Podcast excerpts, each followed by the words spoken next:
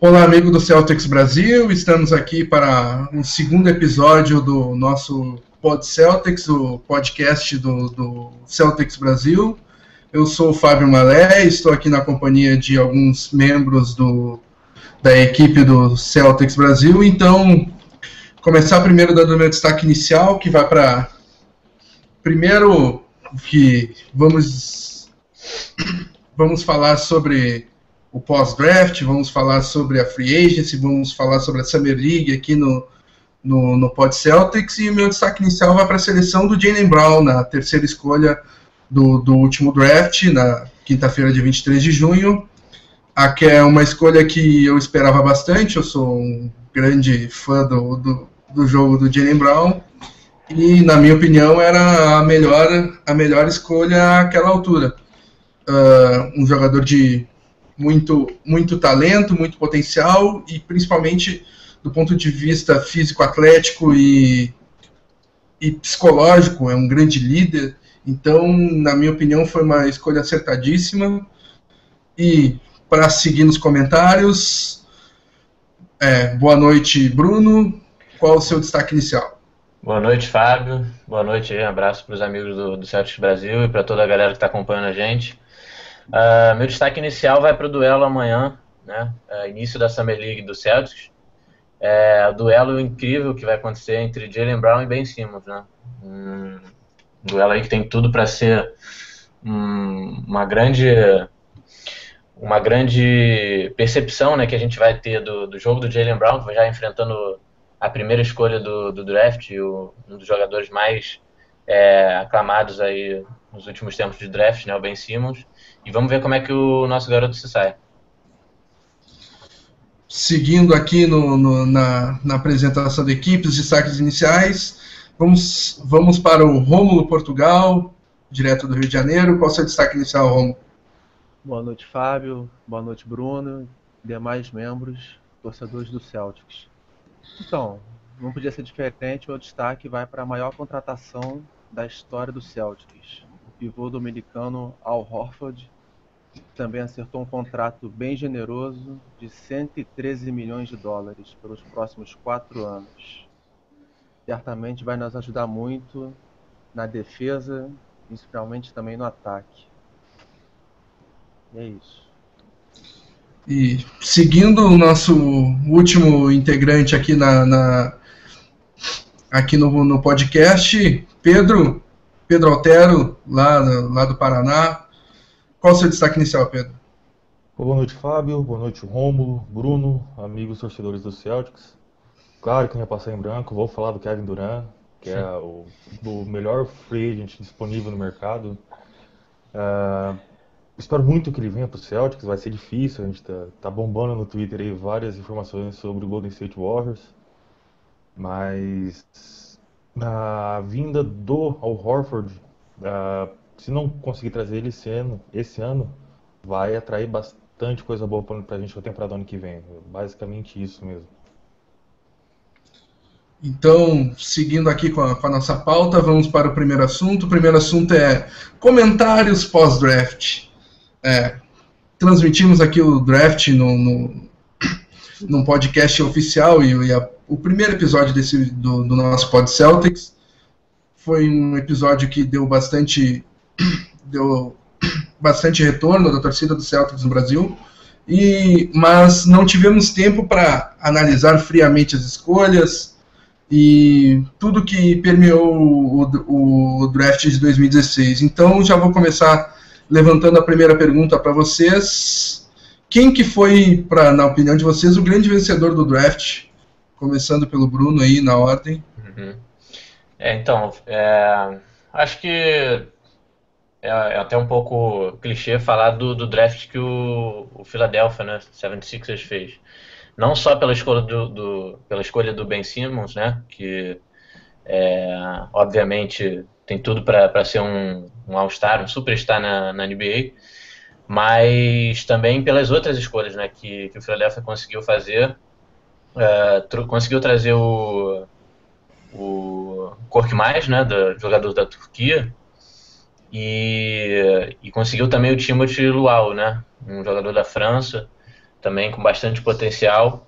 E mais por essas duas escolhas, porque eu achei que pela posição que o 76 estava draftando, né, o Luau saiu na, na 24 e o Cork mais na 26, né, o Ben Simmons já era mais do que esperado, mas acho que assim, no, no, se a gente for analisar o pacote de escolhas, né, eu acho que o Philadelphia teve um bom draft.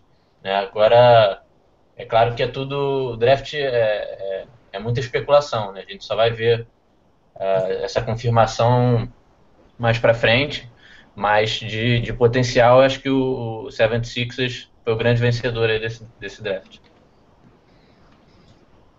Rômulo, o que que... É, Vai lá. Nesse draft eu também, além do Philadelphia, né, que eu creio que é consenso, eu também gostei muito do Phoenix Suns. Uhum. Por quê? Porque eles já tinham o Tyson Chandler, mas precisavam de uma aposta na posição 4. Uhum. E na posição 4 eram dois grandes nomes: o Dragon Bender, o croata, e também a surpresa Marquise Chris. Uhum. E na dúvida, o Suns foi lá e pegou as duas, né? Então, seja no Chris, que é uma aposta, ou no Bender, dizem que tem um grande potencial. Quem sabe até o grande talento do recrutamento. Uhum. Então eu creio que o Suns conseguiu fazer um, um bom draft. Pedro? Cara, eu vou advogar o diabo aqui. Eu acho que o Celtics foi o segundo grande vencedor, é claro, depois do Sixers. Gostei muito da escolha do Zizic, cara. Eu acho que assim que ele pegar uma, uma estrutura corporal melhor, eu acho que tem tudo para ser um pivô bem dominante aqui. Né? Gostei bastante também do Brown, apesar que ainda no fundo, no fundo, eu queria que viesse o Realdi, ele tinha que ter um arremesso bem mais, bem mais consistente, apesar que a gente está já abarrotado de guard, né? O Brown vem como um ala aí com bastante força. E também eu achei interessante a escolha do cadê? Do Yabusele, sim. É bem provável que ele não jogue essa primeira temporada aqui, ele vai passar desenvolvendo o jogo na França ainda, né? Ah, aliás, não sei qual país que ele está jogando agora. E França mesmo. França. na França mesmo, né? Vai passar aí mais uma temporada desenvolvendo o jogo. Tem potencial também para vir e tornar se- ser um bom jogador de rotação aí.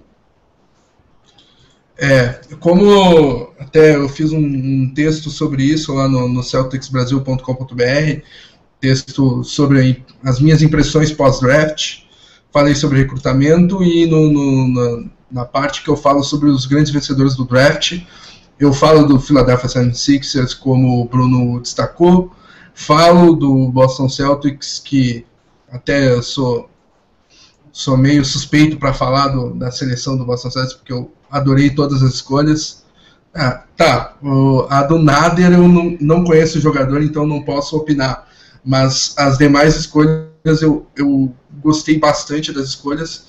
Mas um- uma das equipes que vocês não falaram e que eu, que eu gostei do, do, do papel dela no, no draft foi o Golden State Warriors, que na, na trigésima escolha é, pegou o pivô Damian, Jones, que é um cara que era apontado para ser escolhido em, em escolhas mais altas. Inclusive teve mock draft em que ele estava apontado na 16 escolha. Até foi o teu mock, né, né Bruno?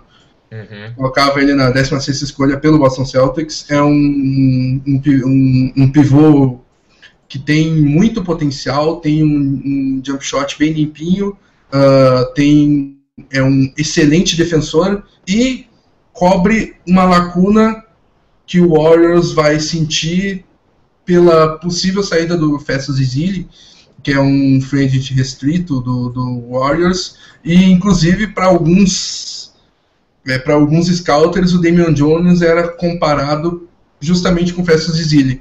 Então, na trigésima escolha, tu conseguir um, Uhum. uma reposição tão, tão parecida assim para esse jogador é, é uma boa. E a outra escolha do Warriors, que tinha só uma escolha no recrutamento, mas acabou comprando do, do, do Bucks a 38ª escolha e fez uma excelente escolha para o sistema que o, que o Steve Kerr tem no Golden State Warriors, que é o Patrick McCall. é um cara com uma envergadura impressionante. Ele até parece fisicamente com o, com o Sean Livingston. E ele é um, ele é um, um alarmador que tem, por causa dessa envergadura, é um grande defensor e é um excelente arremessador de três pontos. Com boa velocidade, então e vai, vai se encaixar muito bem nesse esquema do, do, do Warriors e vai acabar vai acabar suprindo a provável saída do Leandrinho, que é também é agente livre. Então o Warriors foi bem cirúrgico no, no, no draft e fez, fez boas escolhas, na minha opinião. Uh, seguindo aqui com, com a pauta, uh, agora a pergunta inversa. Quais foram para vocês os grandes perdedores de, deste draft? É, eu, eu acho que o, o, Atlanta Hawks eu vejo como, como perdedor desse draft. Uh, não gostei das escolhas que o, que o Hawks fez, principalmente da 21. Né? Na 21, só relembrando, o Hawks pegou o DeAndre Bembry, né, jogador da posição 3, americano, da Universidade de St. Joseph's. Mas não gostei dessa escolha na 21. Acho que é um jogador que não, não vejo muito potencial. E também não, não vi assim, não vi maiores destaques no jogo dele é, durante a, NCAA, né, Liga Universitária Norte-Americana, e principalmente pelo, pelos jogadores que o, que o Hawks deixou passar né, para draftar o Bembry com a 21. Né, deixou passar é, o próprio Zizit, né, o Luau, o Cork Mais, que a gente já falou aqui, uh, enfim, bons jogadores, uh, no mínimo poderiam ser uh, jogadores de rotação, né, já nesse, nessa equipe de Hawks, enquanto o Bembry aí não, não vejo espaço para ele hoje na NBA. Uh, e o Hawks teve mais uma escolha, se não me engano, no segundo round. Uh, draftou um francês, um jogador francês, né, o Cordinier, né, Cordinier, que joga na posição 2, né, de shooting guard. Uh, foi a, a, escolha número 44 do, do draft. Confesso que não, não sou grande conhecedor do, do jogo dele, mas uh, a Tanta Hawks deixou passar aí dois nomes que eu, que eu, tinha, em, que eu tinha considerado como até escolhas muito mais altas né, do, que, do que essa altura, de, de 44. E jogadores aqui que poderiam sair, por, por exemplo, na primeira rodada e, não, e acabaram passando pelo Hawks. Uh, eu falo aí do Demetrius Jackson, que acabou saindo para o Celtics, né? Um, jogador que teve destaque na, em Notre Dame. E, enfim, acho que, que, que, tem bastante, bastante futuro na NBA. E o AJ Hammonds, né, que saiu na 46 para o Dallas Mavericks, é um pivô uh, bem atlético, já com o corpo pronto né, para a NBA, um, um, bom porte físico, da Universidade de Purdue. Né. E, enfim, meu, meu destaque negativo para esse draft foi esse. Acho que o Hawks não fez boas escolhas. É, dando prosseguimento, não que isso seja uma surpresa, né, mas o Sacramento continua decepcionando todos nós. Como deve ser difícil torcer para essa franquia. Ano passado, o Sacramento, com a, com a sexta escolha, selecionou William Kallenstein, de uhum. Kentucky. Aí no recrutamento desse ano, eles vão lá e negociam a oitava escolha com o Suns. E em troca, eles pegam o Georgios Papadianis com a 13 terceira escolha, que foi muito surpreendente, ninguém esperava. E se já não fosse o suficiente, ainda no primeiro round, eles foram lá e pegaram o renegado, o coitado do Scal Labicieri, com a 28ª. Uhum. Aí eu tô olhando aqui o elenco do Sacramento. Nós temos Cousins, William Kallenstein, Costa Cufos, o Papadianos agora e o Labicieri. Uhum. Ou seja, um elenco repetitivo, onde os garotos não vão ter minutos para jogar, o cap comprometido. Enfim, a melhor coisa que o Rondo podia fazer foi sair de lá. E... Inclusive, Inclusive, breaking news, né? O Rondo acaba de assinar. Assinar não, né? Porque não pode assinar agora, só dia 7, mas É, um acordo verbal com o Chicago Bulls, dois anos, 28 milhões de dólares. Sim. Uhum. Mark J. Spears, da ESPN, acaba de tuitar. E isso tudo fez o DeMarcus Cousins pedir ajuda a Deus no Twitter. do Kings. Então, sensacional o esse destaque mano. negativo vai pro Sacramento. Ah, só completando a tua informação, Romulo, ainda vem nessa troca um negócio que até faz a troca ser um pouquinho boa pro, pro Kings, que foi o alarmador sérvio Bogdan Bogdanovic, que tinha os direitos vinculados ao Suns e acabou indo pro Kings, um cara que torcedor brasileiro conhece bem do último mundial, né? Uhum. Sim, exato. Pedro? Opa. Bem, eu vou ter que dar risada do- do- dos nossos irmãozinhos do Brooklyn Nets. Que eu ainda acho que é uma. Não é possível, é uma franquia afiliada do Celtics. E, cara, como é que pode ajudar tanta gente? Os caras conseguiram mandar o Tadeusz Young, que era um dos únicos caras que jogava bem no time, junto com o Brook Lopes, pra pegar a escolha 20 e pegar um alarmador que é de vidro. O cara no Exatamente. colegial conseguia, não, conseguia se machucar. Imagina na NBA que o porte físico é muito maior. Uhum. É sensacional a, a capacidade do Nets de nos prover grandes piadas. sensacional. E um destaque bem rápido pro Bucks, né? Que pegou Tom Maker, que tem identidade desconhecida até agora. Não sei se ele tem 19, 20, 25, 32 anos ainda. Fazer um teste de carbono 14 nele aí. É o grande, descubra, né, desse, desse draft aí. Exatamente.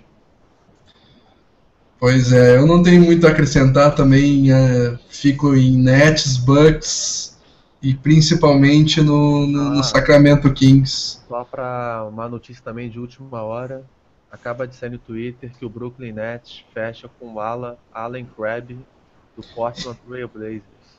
70 milhões em 4 anos. Uhum. O Blazers já informou que não vai igualar a proposta. 70 milhões em 4 anos. Alan Crabb. Pois O é. famoso quem? É. O Crab, é, é assim, é, não, é óbvio que não, não justifica esse, esse acordo de 70 milhões, mas o Crab foi um jogador que eu gostei na, na última temporada. Acho que foi um jogador que surgiu para a NBA né, na, na última temporada com o Blazers. E, Veio bem do banco. É, veio, veio bem do banco e. Mas assim, vamos ver como é que ele vai ser no Nets, né, cara? Porque uma coisa é você jogar num, num- esquema sólido, né? Como, como o Blazer vem jogando. Ah, teve um dos melhores técnicos aí do- da última temporada, né? Ah, na minha opinião, o melhor da, da última temporada ao lado do, do Brad Stevens. E, mas vamos ver como é que ele vai se comportar agora no, no Brooklyn. E ele sempre jogava ao lado de ou Damian Lillard ou. E McCollum. isso, CJ McCollum. Então, Passadores. e Agora- ele era ele era o Jeremy Lin. Uhum.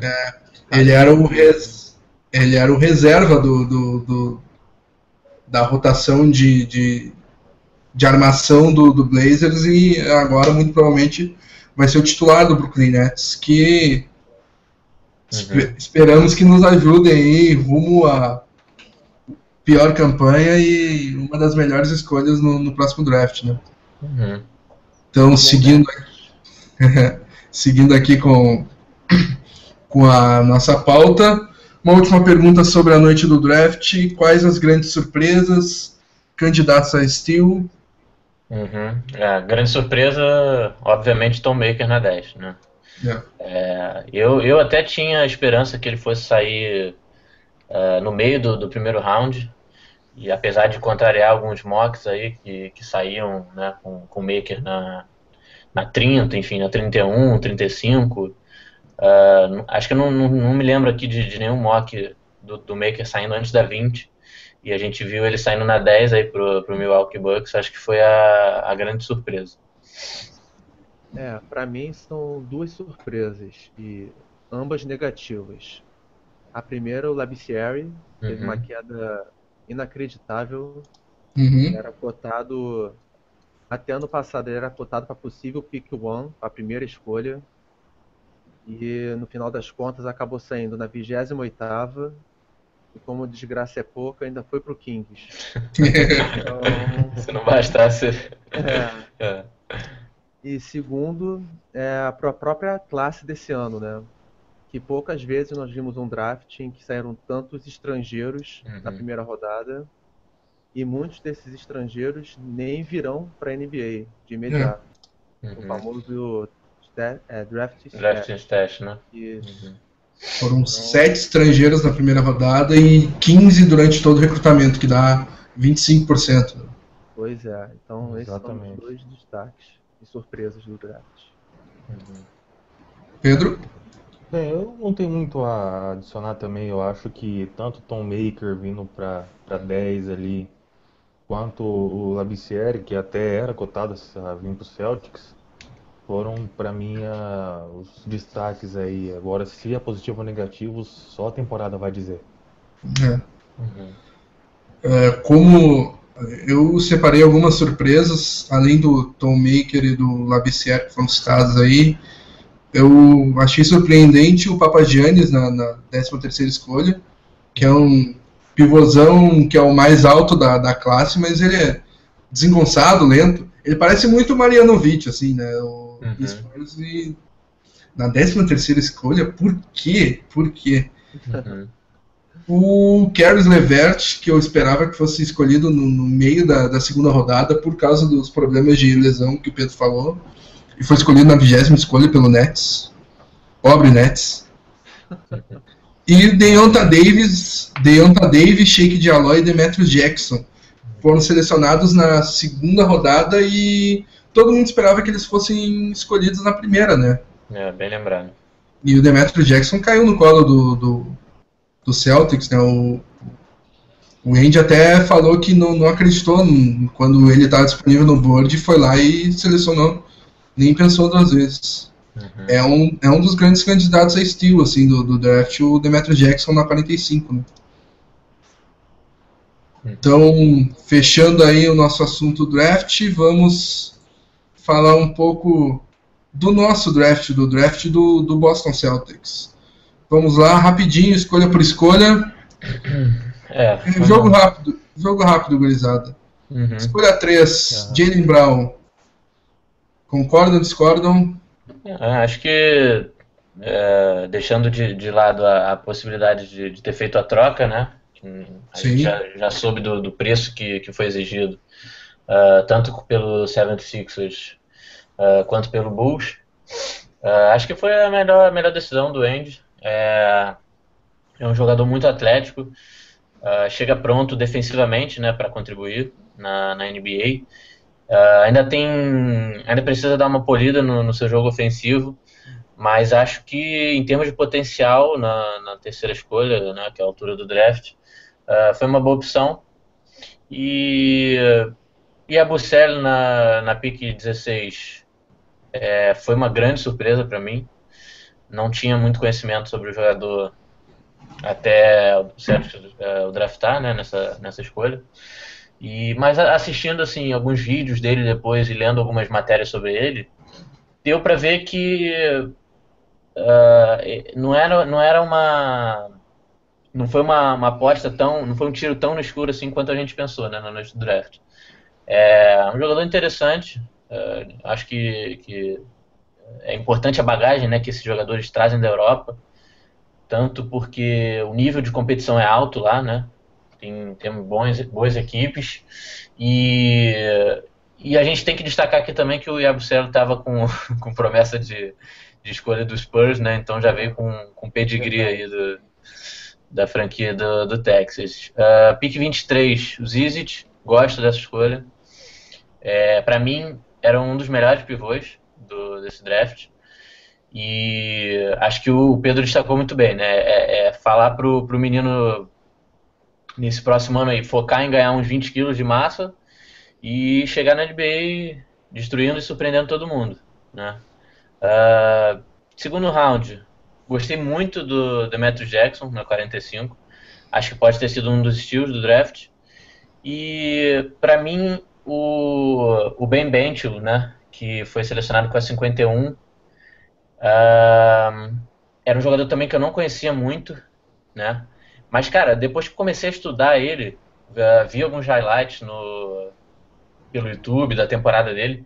Cara, eu me surpreendi pela, pela posição que ele ocupava nos mocks, né? É, era um jogador que estava fora do radar, assim, das equipes.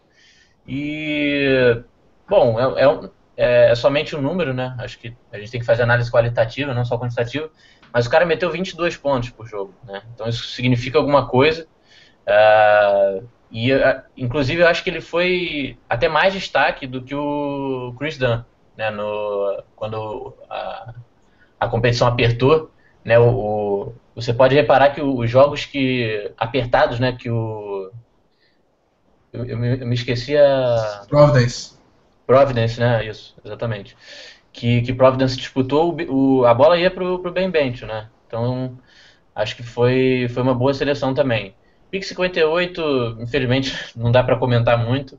Uh, o Nader, né, um, um jogador é um nada.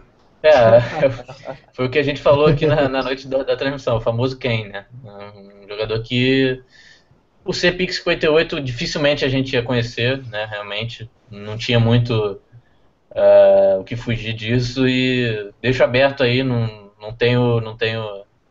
Vou dar uma de Glória Pires aqui, né? Não sei, não sei opinar. Romulo? É, vamos lá começando pelo Jalen Brown, né?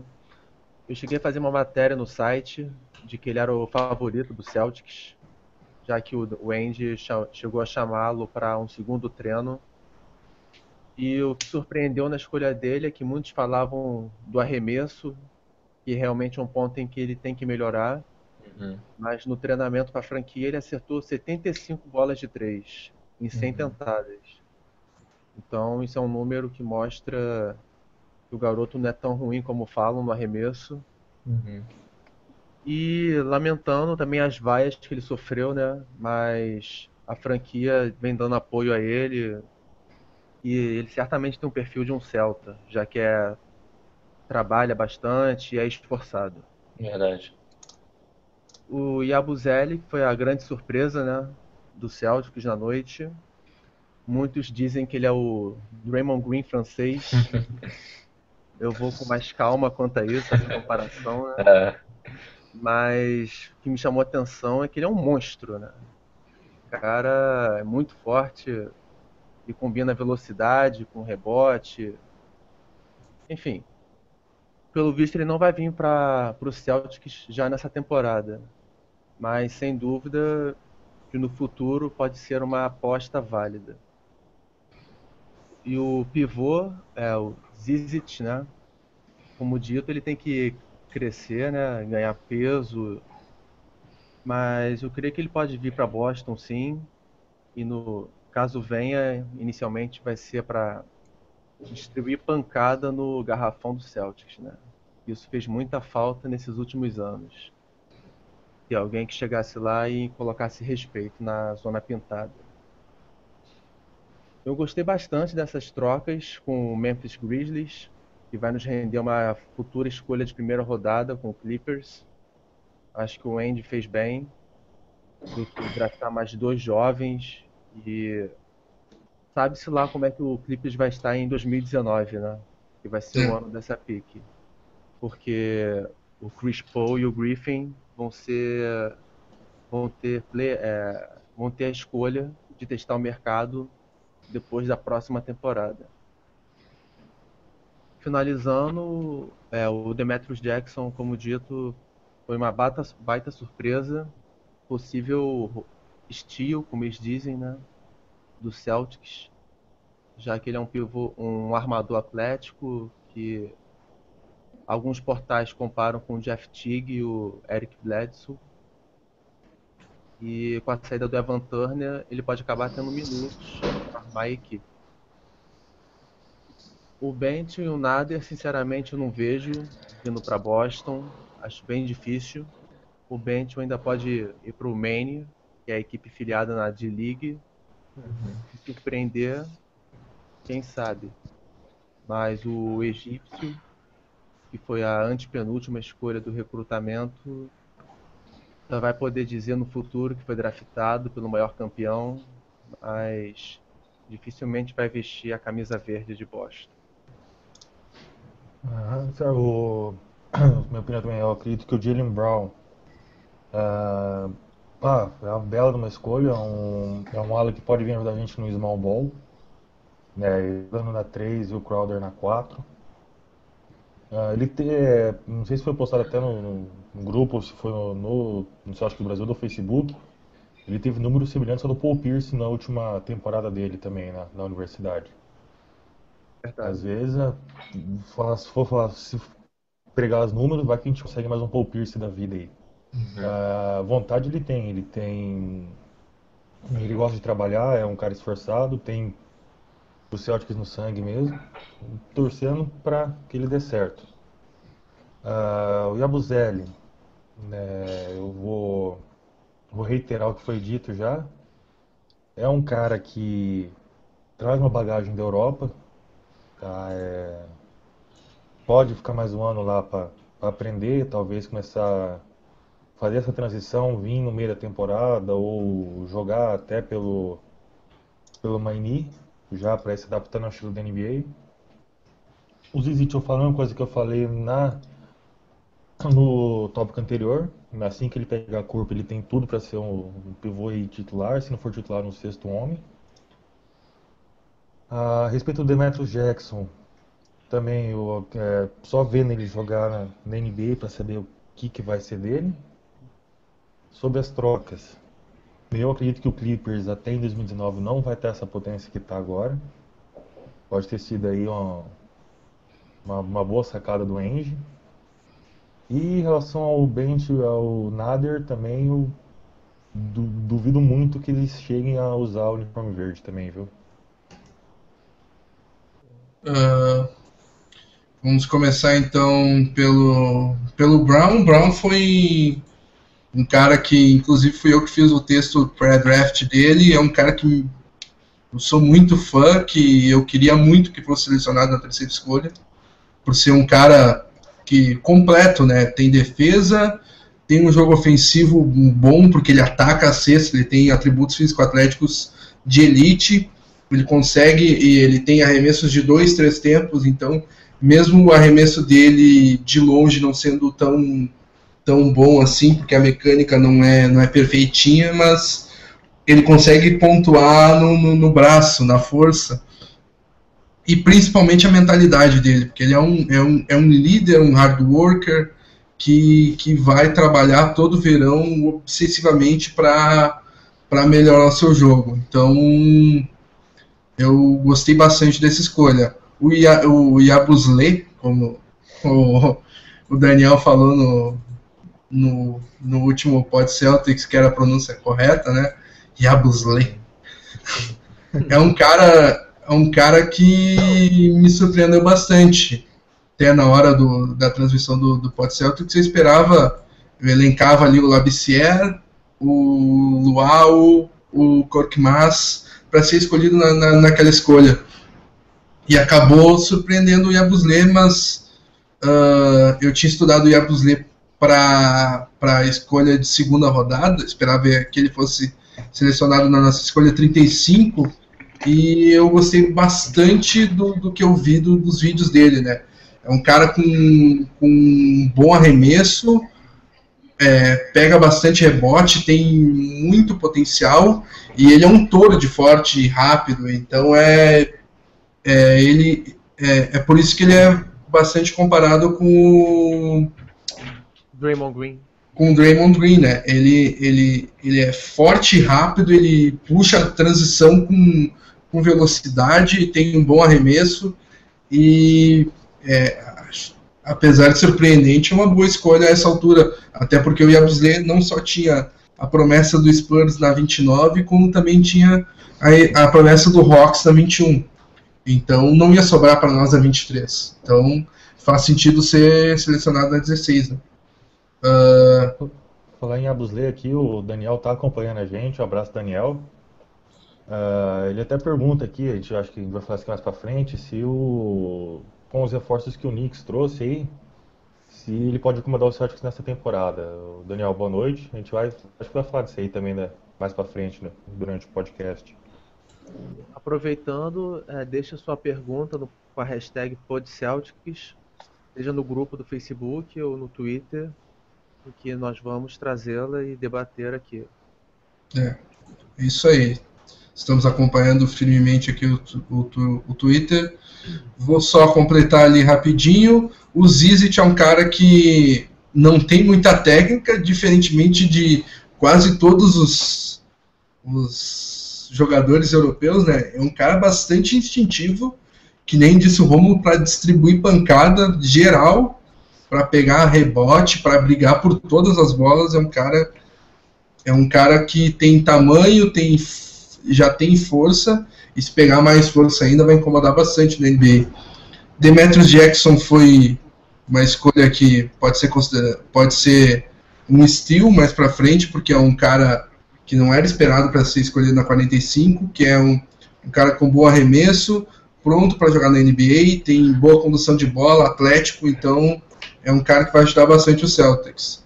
O Bentil é um, é um cara que eu, eu acho que ele pode sim é, vestir a camisa do Celtics futuramente, porque é um cara que complementa bem o Jordan Mick e que pode ser utilizado ali no, no, Claro, que vai ser aquele cara do fundo do banco que nem vai participar do banco em muitos jogos, mas é um, é um cara que pode ajudar. Apesar de ser ter um, jogo, um estilo de jogo um pouco parecido com o do, do Kelly Olynyk, né? É um cara que não defende muito bem, mas que tem um jump shot bastante bastante consistente. E o Abdel Nader, sinceramente, eu vi quase nada dele, é um jogador obscuro, mas não, não tem muito a comentar sobre ele. Uh, então, pergunta seca. O que, vocês acharam do, do desempenho do Celtics no geral? Uma nota de 0 a 10. Vamos lá. Nota 7. Uh, 8,5. 8,5? Nossa. É, eu sou mais rigoroso. Vou dar um 6 pro Celtics. É, eu, eu vou dar um 8. Gostei do. Gostei, um, gostei bastante das seleções do Andy, mas poderia ter sido melhor.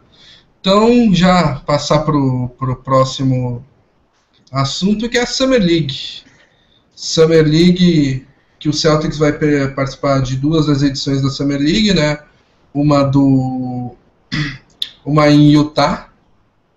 Uh, jogo, jogos no, em, na Arena Vivint Smart Home Arena em Salt Lake City. E em outro em Las Vegas, que os jogos são no Cox Pavilion, que é aquele ginásio que é que é utilizado pelo pelo USA Team, geralmente, né, quando eles vão treinar em Las Vegas. Uhum. Uh, passar aqui o calendário, dia 4 de julho o Celtics enfrenta o Philadelphia 76ers, dia 5 de julho o Celtics enfrenta o Utah Jazz, dia 7 de julho o Celtics enfrenta o San Antonio Spurs. Uhum. Isso em Utah. Em Las Vegas, dia 9, o Celtics enfrenta o Bulls, Dia 10 o Celtics enfrenta o Suns, dia 12 enfrenta o Mavericks. E no caso do, do, da Summer League de Las Vegas, tem playoff depois, né?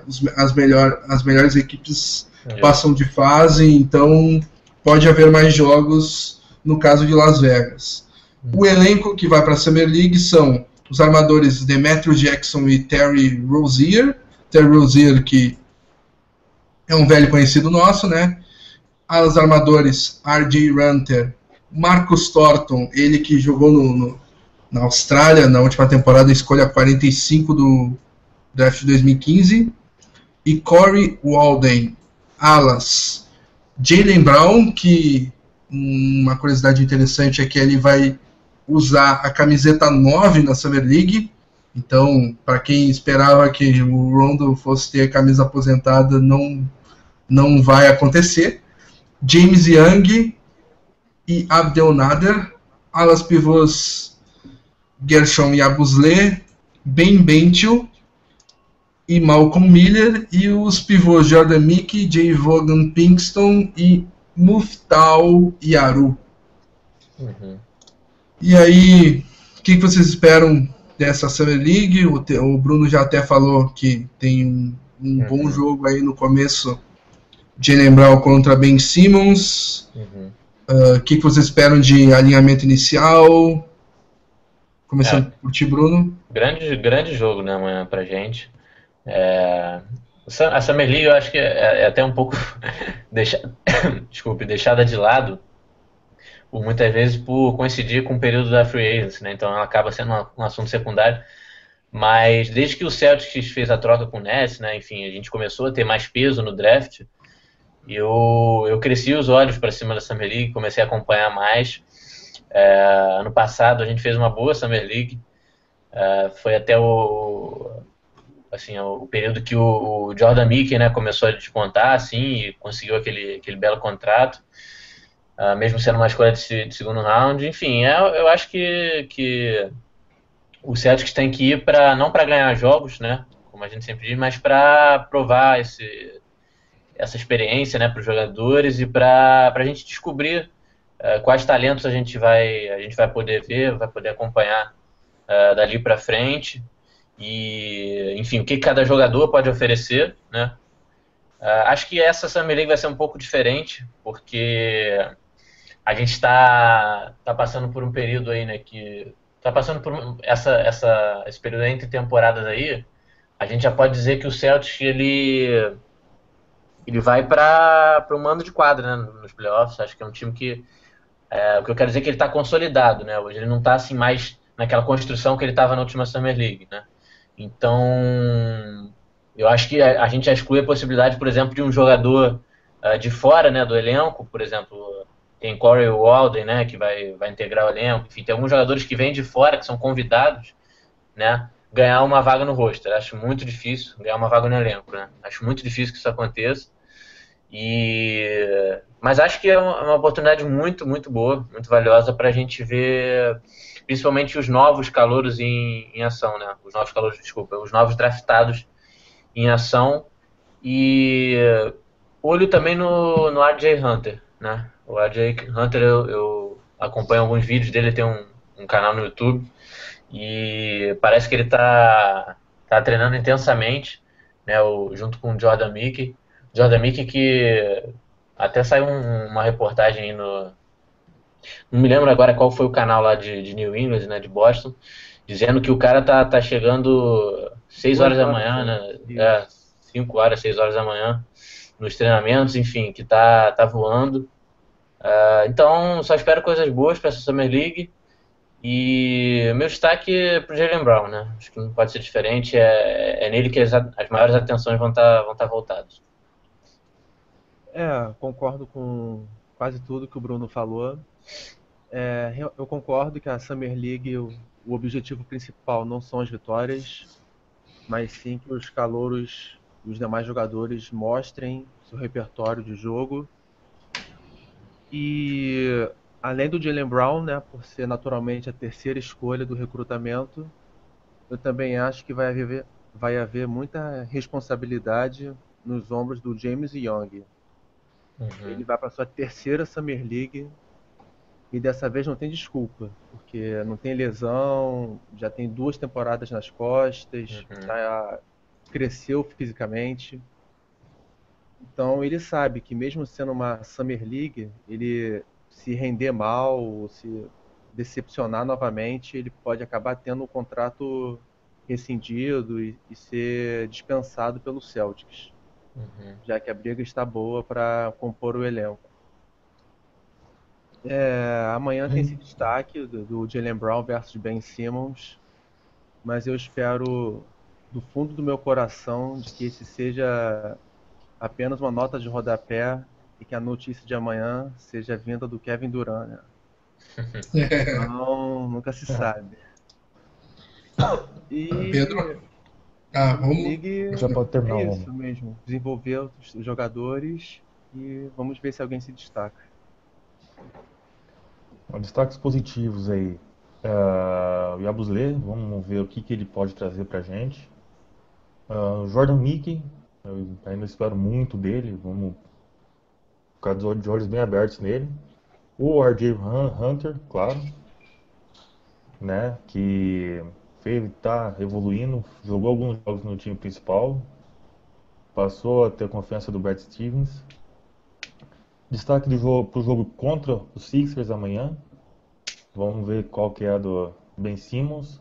Destaque aqui para o jogo dia 10 de julho, isso lá em Vegas, contra o Phoenix Suns também. Uhum. Que a gente vai colocar nossos big men à prova. E destaque negativo, claro. James Young, nosso eterno calor. tá difícil o menino decolar. E é uma pena o Zizit também não poder participar, porque ele tem compromisso com a, o time dele. Eu não, não sei, sei qual o motivo que ele não veio. Mas seria interessante se ele pudesse vir jogar pelo menos uma dessas Summer League para ver, para ele começar a se enturmar já. É, Os... Bem rápido mesmo, não sei o que eu tenho a dizer. O Zizit foi pré-selecionado para para a seleção da Croácia que vai disputar o pré-olímpico mundial para buscar uma vaga para o Rio 2016. Então, Correto. então ele tá, ele tá, vai estar tá nos treinamentos da seleção da Croácia e dizem até que mesmo com 19 anos e com vários caras, o time da Croácia tem vários pivôs é, bem conhecidos até da torcida. Uhum. Tem até o Zubat também, tá, tá convocado lá, o pivô que foi selecionado pelo Lakers na escolha 31, 32, aliás. Mas o Zizic é um dos favoritos a formar o elenco do pré-olímpico, que seria bastante legal. Imagina Zizic no Rio aí, pessoal. Ainda mais com dois cariocas aí, Bruno, Rômulo. Uhum. Não, é. seria sensacional. É, acabei de ver também. Acabei não, vi, vi hoje de manhã a notícia do em relação à seleção de Canadá, né, uma pré-seleção, que o, uma pré-lista né, que, eles, que eles divulgam. O Alinic parece estar fora né, da, realmente da, da disputa, muito por causa da lesão né, que ele teve. Isso. E vem se recuperando aí, enfim. Acho que ele vai para cirurgia, se eu não me engano, né? Cirurgia no ombro, se não me engano. Cirurgia no é. ombro, né? Então não tá fora das Olimpíadas. Mas seria muito legal, né? Já que a gente não vai ver o, o Thomas, né? O Zé Thomas. Tinha expectativa aqui de, de vir para o Rio, mas não conseguiu a vaga. Enfim, um, pelo menos um, uma palhinha aí de um pedacinho aí de Boston, né? Kevin Durant, talvez? É, quem é. sabe. uh, sobre o elenco da Summer League, até eu projeto um quinteto inicial com Terry Rozier na armação, RJ Hunter como shooting guard, uhum. Jalen Brown na ala, uh, Yabusle como ala pivô e Jordan Mickey como pivô. E Jordan Mickey é o cara que, que eu tô mais curioso para ver, além, claro, dos de quem a gente nunca viu como nunca viu ao vivo, digamos assim, como Yabusle ou Nader, por exemplo. Uhum. Mas o, o Mickey é, ele trabalhou bastante, como vocês falaram, né? Chega duas horas antes dos treinos para treinar arremesso de 13 e ele está virando especialista em arremesso de fora. Ele já é um, um grandioso defensor, foi um, foi um dos melhores defensores da D-League da temporada passada. Então é um cara que pode pode inclusive é, pegar alguns minutinhos na próxima temporada, né, pessoal? Uhum. Só para olhar o Twitter aqui, o nosso colaborador Daniel Emiliano tem a opinião de que o destaque da Summer League do Celtics vai ser o Terry Rozier, já que ele tem muita experiência é, comparado com os demais, né? E vai poder conduzir a bola e armar o jogo. Uhum. Lembrando que deixem a sua mensagem no Twitter ou no grupo do Facebook com a hashtag PodCeltics. Uhum. Não, só comentando isso que o Daniel falou, acho que a lógica é essa, né? O, o Rosier, é, pelo menos nessa última temporada, né, mostrou que é um jogador, assim, vamos dizer, com um jogo mais maduro, né, para a liga profissional. E acho que a lógica do, do, do, da Summer League do Celtics é essa, né? Que o Rosier seja o, o destaque, né, em termos de, de pontuação, assim, enfim, em termos de, de, responsabilidade na equipe, até porque o, o Smart não vai estar, tá, né, não vai estar tá presente. Uh, o, o, Young, né, que você falou, Romulo, uh, e Pedro também falou, destacou, né, vem para a terceira Summer League aí, eterno calor, mas, cara, ele, ele, já tem três anos aí, né, de, de já vai para sua terceira temporada, só que ele ainda consegue ser o terceiro jogador mais jovem né, do, do, elenco do Celtics. Então a gente tem que destacar isso. Ele, ele, quando foi draftado tinha 17 anos, né? Então é um jogador muito muito cru ainda, né? Muito young, e, né? É, muito young. Não podemos perder esse trocadilho. É, outros jogadores que podem podem surpreender a gente são Demetrius Jackson, que uhum. eu acho que pode. Com certeza. Dar, dar aquela forçadinha no, no jogo do Terry Rozier, inclusive. Uhum. O Marcos Thornton, que é um cara que é, é, um, é um dos caras mais. Foi um dos caras mais rápidos no recrutamento de 2015.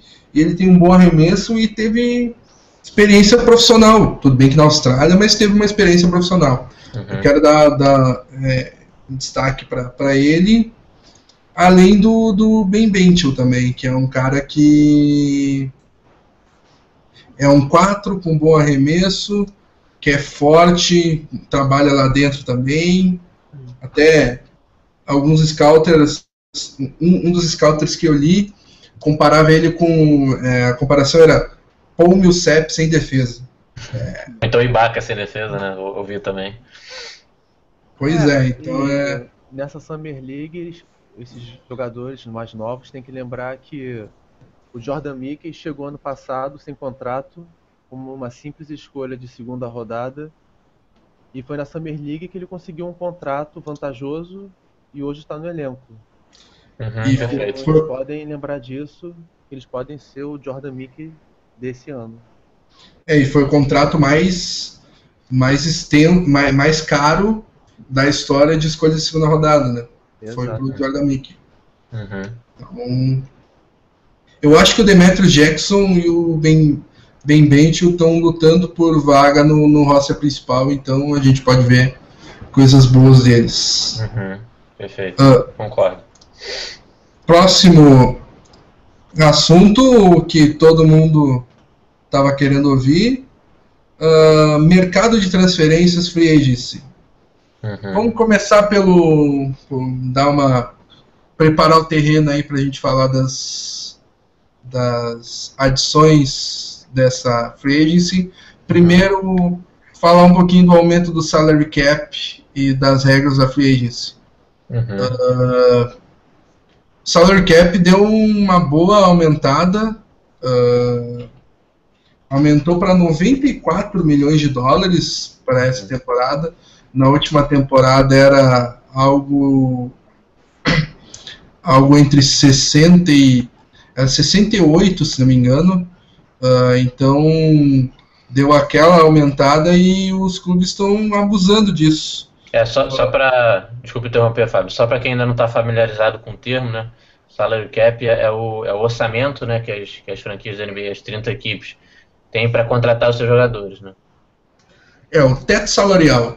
No caso, até completando a informação, na temporada 2015-2016, o salary cap era de 70 milhões, ou seja, tu tem 70 milhões de dólares para colocar no salário mensal do, do, do, do da tua equipe.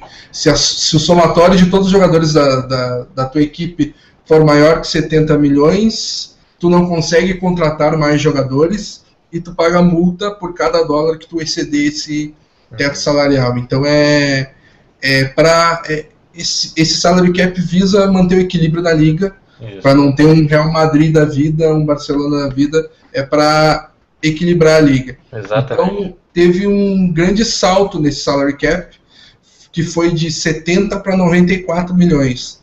Uhum. E, e como o Boston Celtics tem 35 milhões de dólares em salários garantidos, com esse salto para 94 milhões, o Celtics teria então 59 milhões de dólares para gastar nessa free agency. Uhum. Uhum. É, um aumento aí de, de mais de 30%, né? Do... E vai Exatamente. que ela vai aumentar ainda mais para o próximo ano, né? Uhum. Para 107. 107 milhões. Então.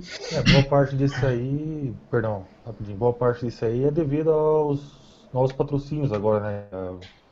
Infelizmente vão manchar os mantos aí, colocar patrocínio nas camisetas, mas isso é assunto mais para frente aí. Mas a NBA trabalha com distribuição de receitas, né? E essa linha de patrocínio foi um dos motivos que né, tornou possível um aumento, um aumento tão expressivo do cap também. Uhum.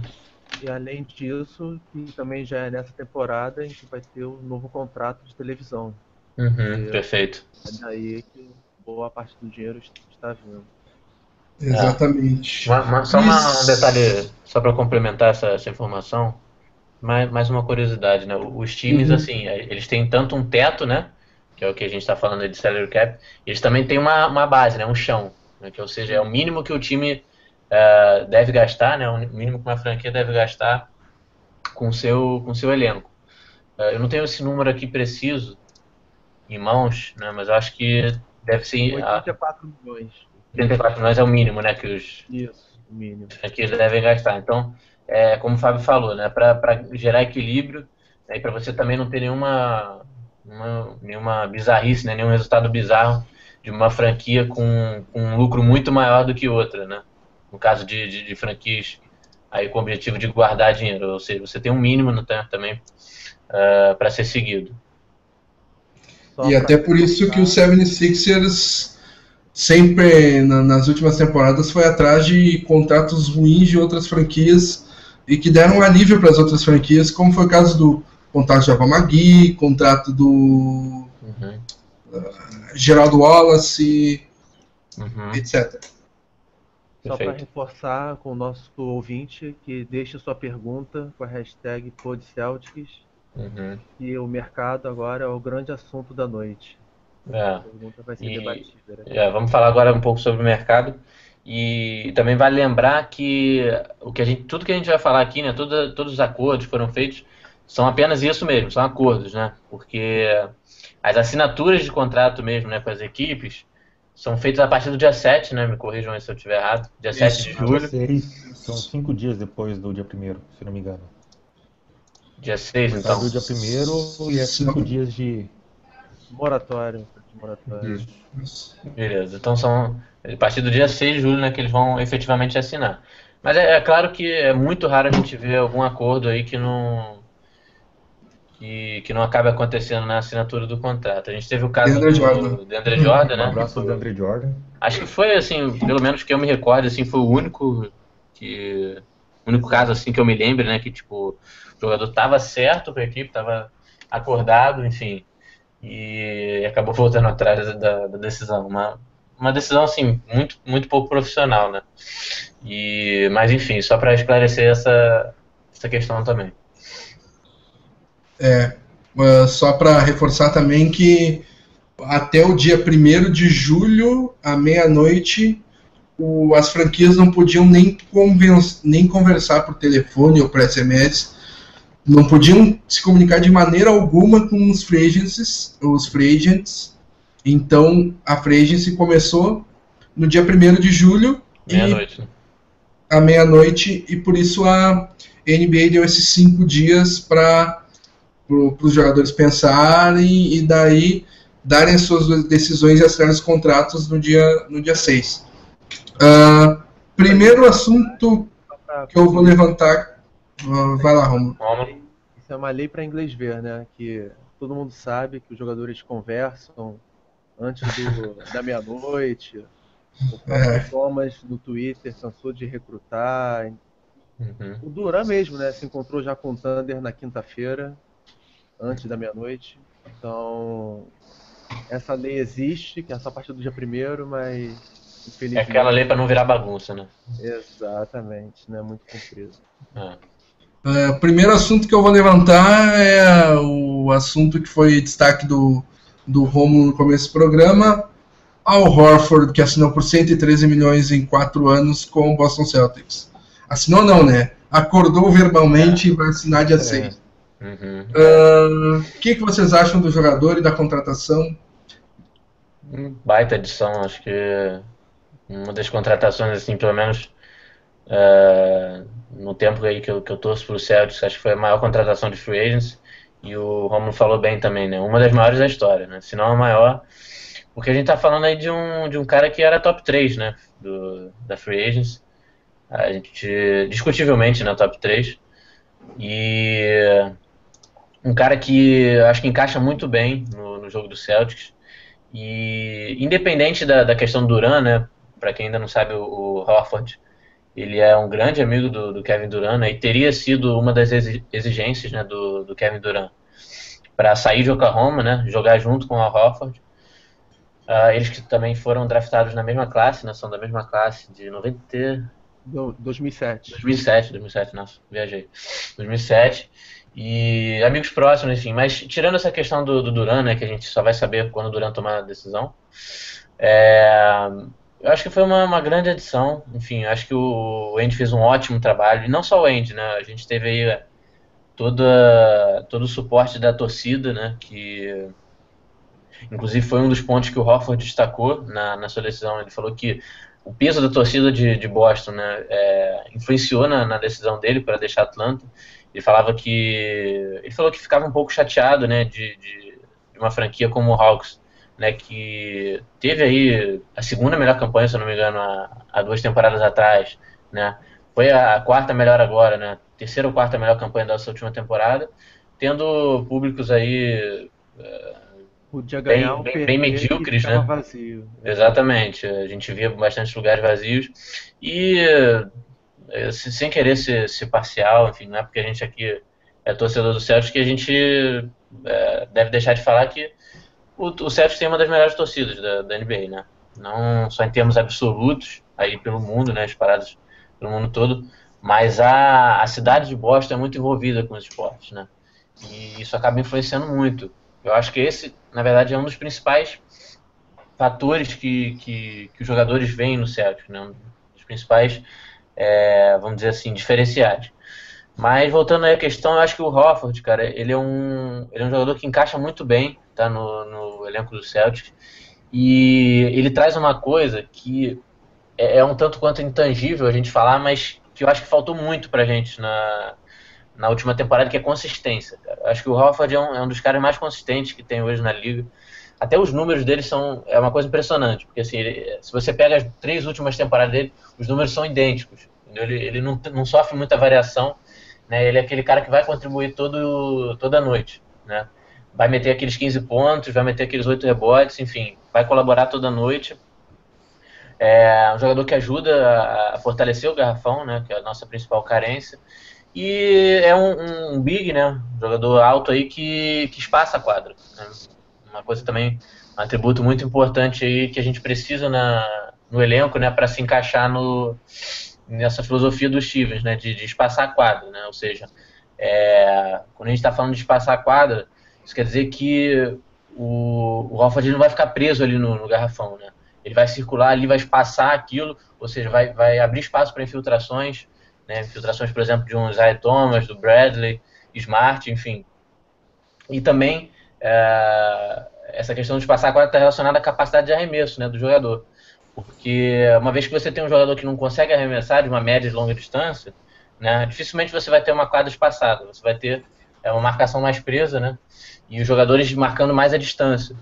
É, é, o caso, por exemplo, de um DeAndre Jordan da vida, que tem que jogar ali embaixo, né, preso. E o Hofford não tem isso. Você pode ver aí o, os melhores momentos dele. Ele tem esse, esse arsenal de ofensivo, né? Ele conta com esse, com esse arremesso bom de média distância e, ele, ele também chuta mais valente de três, viu? Também é um jogador que, que pode ser explorado nesse sentido. Enfim, baita edição. Só tenho a a, é, trazer destaques positivos aqui para nessa conversa. E foi uma loucura, né, cara? Desculpa aí estar tá falando, é, falando durante muito tempo, mas aqui, assim, foi uma, uma notícia muito louca, né? Porque a gente estava começando a ficar cabisbaixo, né? Porque surgiam aqui tweets é, toda hora do, de, de é, repórteres americanos, enfim, de, de, imprensa americana, falando que o Rafa estava mais para renovação com o Hawks. Inclusive a proposta do Hawks foi uma boa proposta, mas de uma hora para outra ele acabou decidindo pelo Celtics, enfim, é, foi uma notícia que me deixou muito animado. Estou até animado, acho que vocês conseguiram perceber no tanto que eu falei. Vou passar a palavra para vocês agora. Não, é, completando que o Hofford tem 30 anos, né? Uhum. E o elenco do Celtics é o quarto mais novo da NBA, entre os 30. Então isso também vai ser um bom ponto a vinda dele, porque vai passar experiência, como você disse, vai passar uma confiança maior para o elenco, quando vier uma crise ou uma sequência de derrotas, o Horford vai poder passar essa tranquilidade para os garotos do elenco do Celtics. Completando, é, não há como é, questionar ou criticar o salário que ele vai receber, porque uhum. nós estamos vendo as loucuras que estão sendo cometidas, é, contratos gigantes que estão sendo fechados, e o, mer o mercado regula as novas aquisições, né? Então o Eng sabia que se quisesse trazer um jogador do porte do Horford, tinha que abrir os, os cofres. Uhum. E o Horford também, acho que ele veio porque, além dessa questão da torcida que se apontou, que o pai dele disse, que a torcida do Celtics é bem fanática e tudo mais, o Dwight Howard fechou com a equipe da sua cidade, né? Que é o Atlanta. Uhum. Então ficou muito repetitivo. Ia ser Howard, Horford e Millsap. Um ia ter que rodar, né? Alguém ia ter que sair. O Hawks ainda tentou, no apagar das luzes, uma negociação do Millsap, uhum. mas acabou que o Horford decidiu que era hora de respirar novos ares. E felizmente veio para Boston porque, segundo o Vogue, né, o jornalista renomado, ele estava entre o Celtics e o Washington Wizards. Uhum. E o Wizards tem, enfim, não foi para os playoffs, mas eles têm John Wall, Bradley Beal, mas o Horford decidiu apostar no Celtics. E é daí para cima agora, né? Ele pode trazer o Kevin Durant, ser um atrativo, mas mesmo que o Durant não venha, o Horford vai trazer espaçamento, como você apontou, e principalmente vai ajudar o Celtics na defesa do garrafão. E uhum. é um uhum. ponto que o Celtics sofreu muito, mas muito nos últimos anos, em que desde que o Kevin Garnett saiu, não tinha alguém seguro para defender a nossa área pintada. E só pontos positivos: salário, técnica. Não é um jogador ruim de vestiário, nunca soube de nenhum problema dele. Então o Eng acertou em cheio nessa. Uhum. É, eu vou tentar não me alongar muito. Uh, eu tô feliz, claro, tô muito feliz com a vinda do Hofford pro, pro Celtics. É, eu acho sim que a maior contratação que o Celtics fez na Free Agents, mesmo já tendo trazido o Shaquille O'Neal ou o Dominic Wilkins, mas a diferença é que o Horford vem no auge. É, tanto o Shaq quanto o Wilkins, eles, quando eles vieram para o Celtics, eles já estavam bem final de carreira, né? Uhum. Mas o, o Horford eu tive a oportunidade de ver ele jogando, vi ele jogando em 2009, num torneio em Foz do Iguaçu. Uhum. E desde aquela época já dava para perceber que ele tem potencial, tanto nas finais em 2008, na, na primeiro round de 2008, quando o Celtics foi campeão também, ele já estava no Hawks. Uhum. Ele, aquele trio com o Joe Johnson e Josh Smith deram bastante trabalho pra gente, foi até o jogo 7. Né? E agora é torcer para que tudo dê certo. A respeito da competição, o Wizards apareceu como um grande candidato por dois motivos, né? É, o espaço na folha salarial, o atrativo de ter o John Wall e o Bradley Bill e a possibilidade do Kevin Durant vamos voltar a falar dele, né? Eu aproveito que a gente, a gente, quase, já que a gente quase não falou do Kevin Durant, falar um pouquinho dele agora. ele é de Washington, né? Ele era do distrito de Columbia e saiu esse projeto também de juntar os dois no Wizards. Ah, e tanto que logo depois que o, o Horford assinou com a gente, o Wizards deu o contrato máximo pro Bradley Bill já meio que jogando a toalha já. Mas no mais é só, só alegria mesmo. Uhum. É, eu vou adicionar um, pouco, um pouquinho de números sobre o jogador. O Horford, que é dominicano, de 2,8 metros, e 111 quilos. É, foi duas vezes campeão da NCAA pela Universidade de Florida Gators. E posteriormente foi escolhido na terceira posição geral do, do draft de 2007. Uh, ah, em Atlanta, teve nove temporadas, quatro vezes escolhido para o All-Star Game 2011, 12, 15 e 16. Uma vez para o terceiro time ideal da, da liga em 2011 e primeiro time de calor em 2008. Horford era conhecido como um, é, um injury prone, né, até nas, uh, nas suas primeiras temporadas em Atlanta. Né? Ele, era, ele se lesionava muitas vezes e não conseguia jogar muitos jogos. Só que essa temporada ele conseguiu ficar saudável e jogou todos os 82 jogos do Hawks na, na temporada regular. E todos os jogos do Hawks também nos playoffs. E as médias dele foram, foram ótimas, né? 15,2 pontos, 7,3 rebotes, 3,2 assistências, 1,5 tocos, uhum. 0,8 roubos em 32,1 minutos por partida. Uhum. E o, o que é melhor, os seus aproveitamentos. 79,8% em lances livres. Excelente para quem é um homem de, de garrafão. Uhum. 34,4% em arremesso de 3 pontos.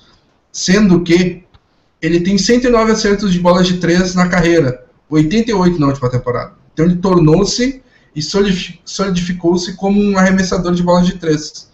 Adicionou, adicionou isso a, a, ao seu arsenal ofensivo. E ainda 50,5% de arremesso de quadra. Uhum. Na minha opinião, é o. É, depois de, depois de um, um período longo e tenebroso sem um big man de respeito desde a saída do Kevin Garnett, o Celtics volta a ter uma opção confiável no garrafão e com excelente, é, que é um excelente defensor e que tem muito recurso ofensivo. Então não tem não tem do que criticar o Al Horford nesse é, não tem não não tem como não comemorar essa adição. Uhum. E até porque era o melhor pivô disponível na, na Frey's, na minha opinião. Então, e o que eu achei legal também foi que o Horford tweetou no, no momento em que foi em que foi publicado que, que, que ele tinha se acertado com o Celtics, ele tweetou é, Celtic Pride, que é orgulho celta em inglês, com 18 trevos de quatro folhas, que é o símbolo do, do, Celtics. É, su sugerindo que ele vai em busca do 18º título da, da NBA, é. Celtics, que tem 17 títulos. E outra coisa curiosa nesse, nesse tweet aí é que o tweet, segundo o que os jornalistas falaram, né, esse tweet veio no meio do intervalo de meia hora da reunião de mais de seis horas que o Kevin Durant teve com, com o Boston Celtics. Então, no meio dessa reunião, será que o Durant não. Ó, ligou pro amigo pessoal Horford, ó, acerta com o Celtics que eu tô indo pra lá também. É, o Durant tava recrutando o Horford pro OKC, né? É. Não só o Duran, como o Billy Donovan, né? Exato. Foi o treinador dele na. No Florida Gators, né? Isso. É, foi, foi até uma, uma questão que, que me deixou preocupado quando eu soube. Eu tinha esquecido que o Billy Donovan treinou aí na, em Flórida, mas o OKC parece que não conseguiu espaço né, no, no cap para trazer o Horford e também uh, acho que eles ofereceram menos anos né, do, que o, do que o Celtics. E mas só falando um pouco, um pouco mais sobre a carreira do Horford, e sem me alongar muito aqui, o Horford que fez parte daquele baita time que o, que o Atlanta teve, né? É, tinha Al Horford, né? O Josh Smith, Joe, Joe Johnson, todo mundo jogando muita, muita bola, né? Uh, Mike Bibb, enfim, um baita time que chegava sempre, né? Na, ali na, na, nas semis, enfim, sempre chegava ali nos finalmente da, da NBA mas sempre faltava alguma coisa também, né? E, e o Hawks foi um time que perturbou o Celtics muitas vezes, né? Nos playoffs, inclusive na temporada do título em 2007, 2008. E o Alford, ele, a gente estava falando de consistência, né? Ele, o, como o Fábio bem falou aqui, anotou nessa última temporada 15.2 pontos por jogo, 7.3 rebotes, né? As médias de carreira dele são 14,3 pontos né, e 8,9 rebotes. Então, é, é, é só para ver a consistência. E, e, fazendo um link com o que o Pedro falou, né, de que o Rafford vem no auge. E isso aí pode até soar um pouco estranho, porque o Rafford já tem 30 anos, é, é um considerado um veterano né, na, na NBA, já tem bastante experiência, mas ele vem sim no auge, porque é só você pegar os números aí que você vê, né? É, ele está com uma média de pontos acima, mesmo que pouco, né? Acima da carreira.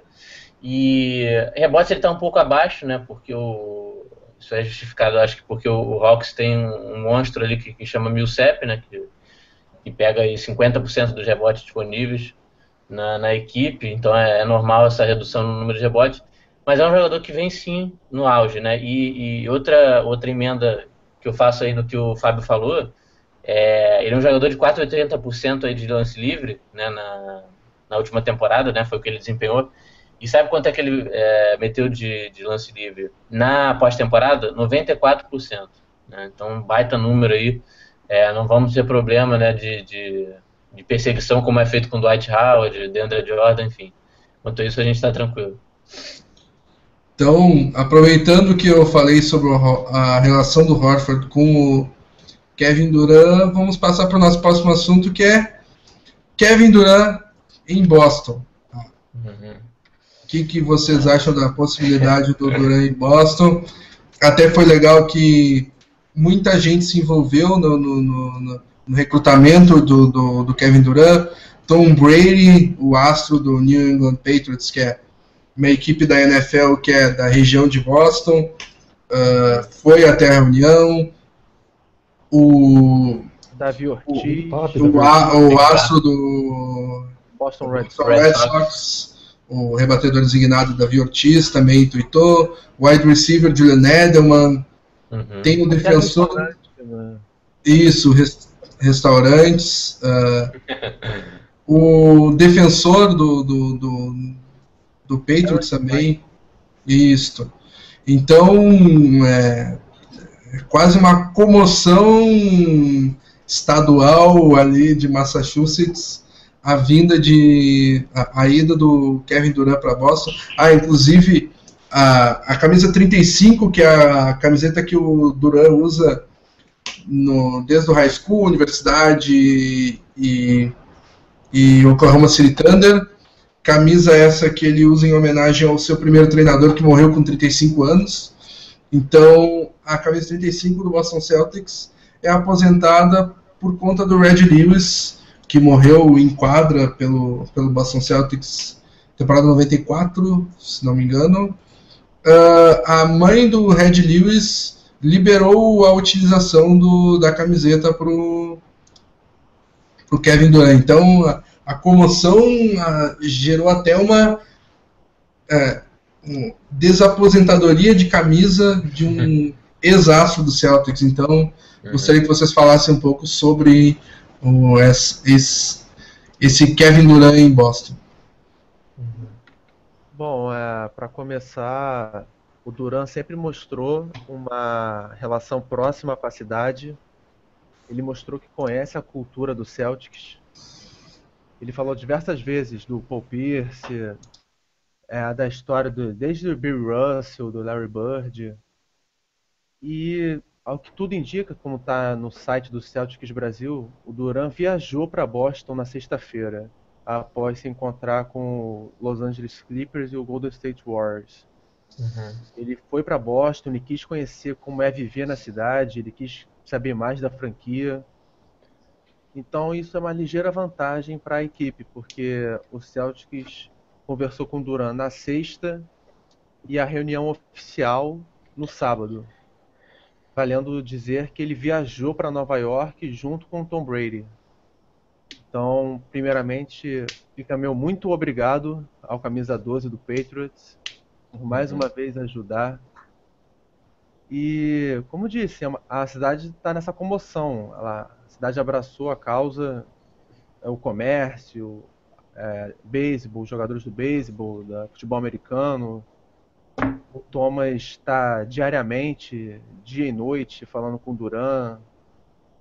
Então, eu acredito que o Celtics fez tudo o que podia, porque tem dinheiro para oferecer, está na conferência que é considerada mais acessível para chegar às finais, onde o Duran só teria que enfrentar o LeBron James, esse uhum. só entre aspas, é, tem uma equipe jovem que valoriza uma defesa com diversos valores defensivos.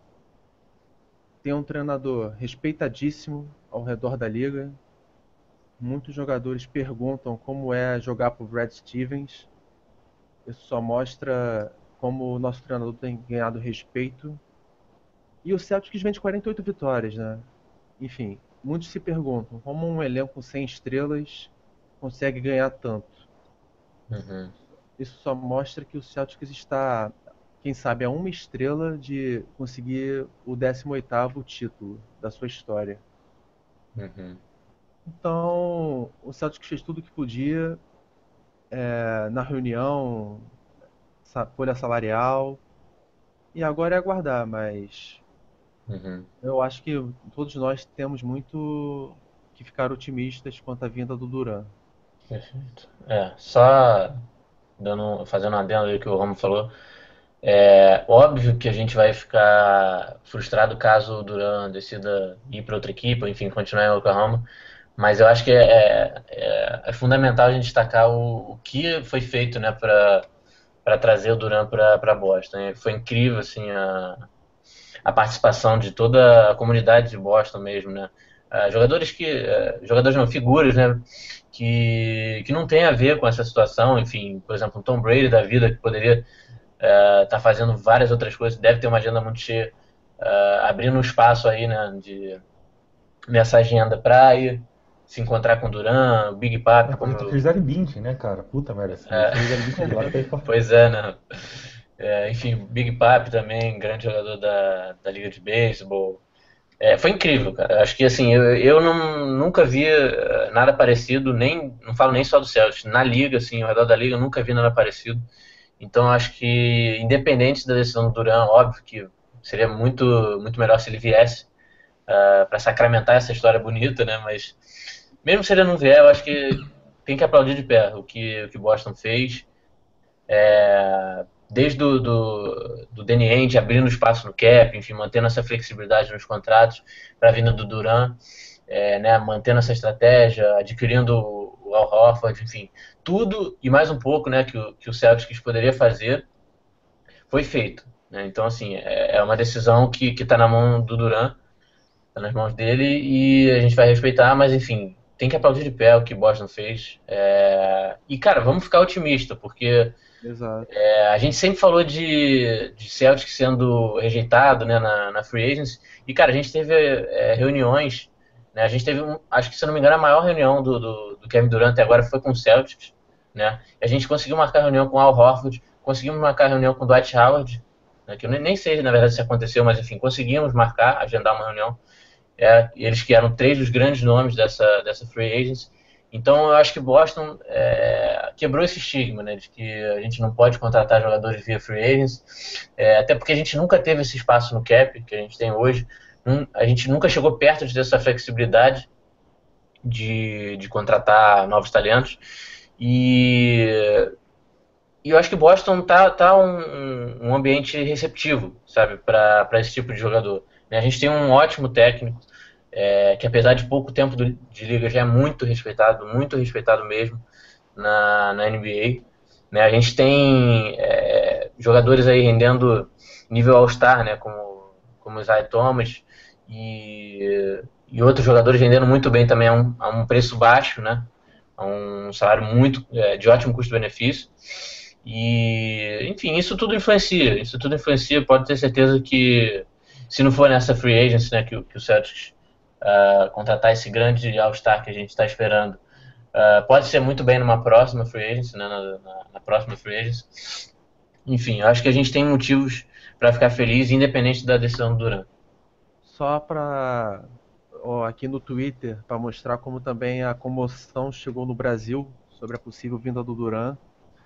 O famoso Ayrton que no grupo do Facebook tem um vídeo muito popular sobre a troca do Rondo. Ele pediu para avisar que se o Duran fechar com o Celtics, vai ter um novo vídeo dele no Facebook. Olha aí, mais então, um... Duran, mais um motivo. É, mais um motivo. Vem pra Boston que a gente tem um vídeo do Ayrton. Ou não deixa ele vir, ou não deixa ele ver isso aí, vai que ele desiste pra não poder ver o vídeo do Ayrton. Vamos deixar por assim mesmo. É, o ouvinte Thiago Vieira, ele também faz uma pergunta no grupo do Facebook Celtics Brasil. Ele está perguntando se essa negociação entre o Orlando Magic e o Oklahoma, em que o amigo do Duran, o Serge Ibaka, foi para a Flórida e acabou que o, o, Thunder não conseguiu o Horford, se isso também aumenta as chances do Celtics fechar com camisa 35. O que, que vocês acham? Uh, primeiramente, o, o que se diz é que o, o, o Duran está inclinado a, a, três equipes, né? O grande favorito ainda é, é seria o Thunder até hoje. Hoje, é, hoje surgiu a notícia de que o, a, a segunda reunião que o Duran teve com o Thunder foi só para dizer muito obrigado por tudo que eu tive aqui, tanto que foi uma reunião rápida, né? Durou um, menos de uma hora, pelo, pelo que eu li no Twitter.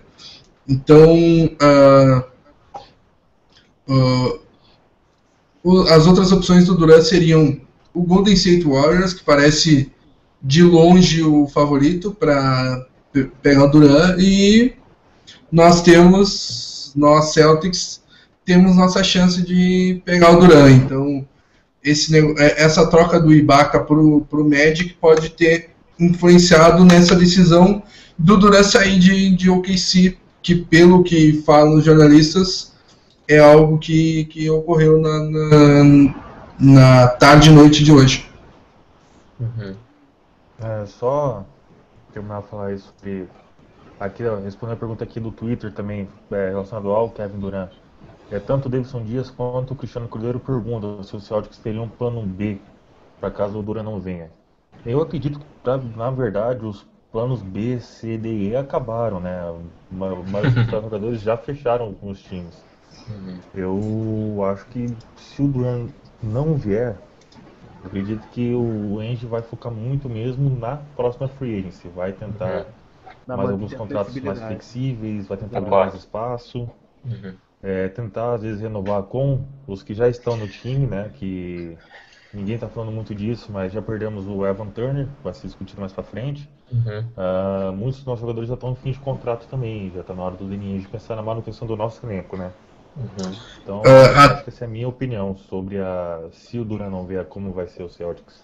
Uhum. Uh, até eu acho que o plano B, né, respondendo os dois ouvintes que tu falou que colocaram na hashtag PodCeltics, ali no Twitter, o Davidson Dias e o Cristiano Cordeiro. O plano B do, do, do Kevin Durant, na minha opinião, é, é a aceitação da team option do, do, do Amir Johnson. No, no caso, o, o lineup com Kevin Durant seria o seguinte, na minha opinião. Isaiah Thomas, Avery Bradley, Kevin Durant, Jay, Jay Crowder na, na posição 4 e Al Horford. E no caso de Kevin Durant não vir para Boston, renova-se com Amir Johnson, Jay Crowder continua na 3, Amir Johnson na 4, ao Horford.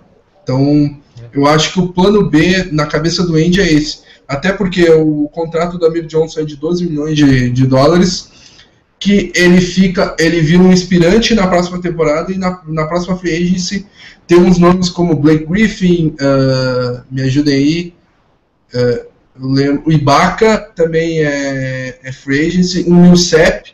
Então temos grandes nomes na posição 4 na próxima free agency. Então Tem não... Sullinger no time titular? Tem Sullinger. Pô, aí enfraquece, né? Vai deixar saudade. Vai deixar saudade. Ou não, né?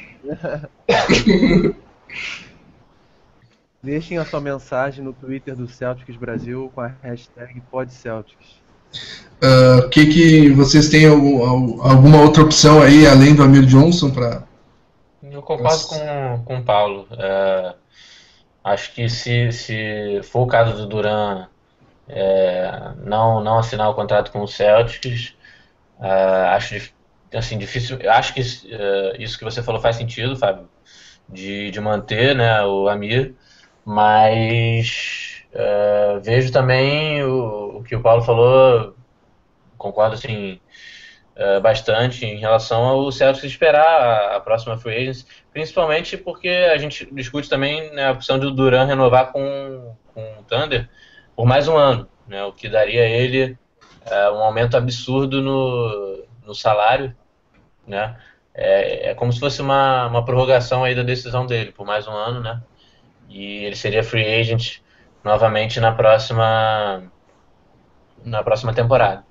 E, e eu também acho, acho difícil o Deniz ter um plano B para o Duran, porque a gente poderia estar falando de um Harrison Barnes, sabe? Jogadores que vão receber uh, um grande pagamento, né? E não, ah, não sei se levaria o, o, o Celtics né, de, de, patamar. de, patamar. né? Enfim, não acho que, que seria uma boa solução, uh, justamente pela questão da flexibilidade né, que a gente tem hoje. Então você se comprometer com, com um contrato aí de, de quatro anos, vamos dizer, né, mesmo que não sendo uma, uma grande quantia, né, relativamente, mas por muito tempo aí não, não acho que é uma, uma decisão que o Andy tomaria agora. Só um não, pequeno adendo aí. Concluir... Tá passando isso. Opa. Não, pode falar, pode falar. Só um pequeno adendo aí que tá passando bem fora do radar, pelo menos nosso. O Dwayne Wade é free agent, não sei se é, deve uhum. estar acompanhando as notícias aí, várias equipes estão oferecendo é, cerca de 20 milhões para ele por ano. Eu, honestamente, eu só quis colocar isso dentro porque eu não acho que ele serviria para o Celtics na mentalidade do Stevens. Uhum. Ele já não está no, no auge da forma física, tem um jogo ou outro lá que está jogando bem, mas uhum. eu acho que de guarda a gente está bem servido. Não sei uhum. vocês.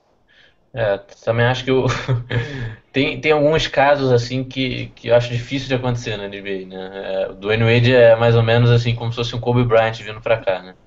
Acho difícil ele, ele ter despertar a vontade nele de, de, de assinar com o Celtics, né? De vir jogar aqui. E enfim, não, não acho que, que existe essa possibilidade. Ele seria um bom jogador, mas acho que é um daqueles casos que, que é muito difícil de acontecer, né?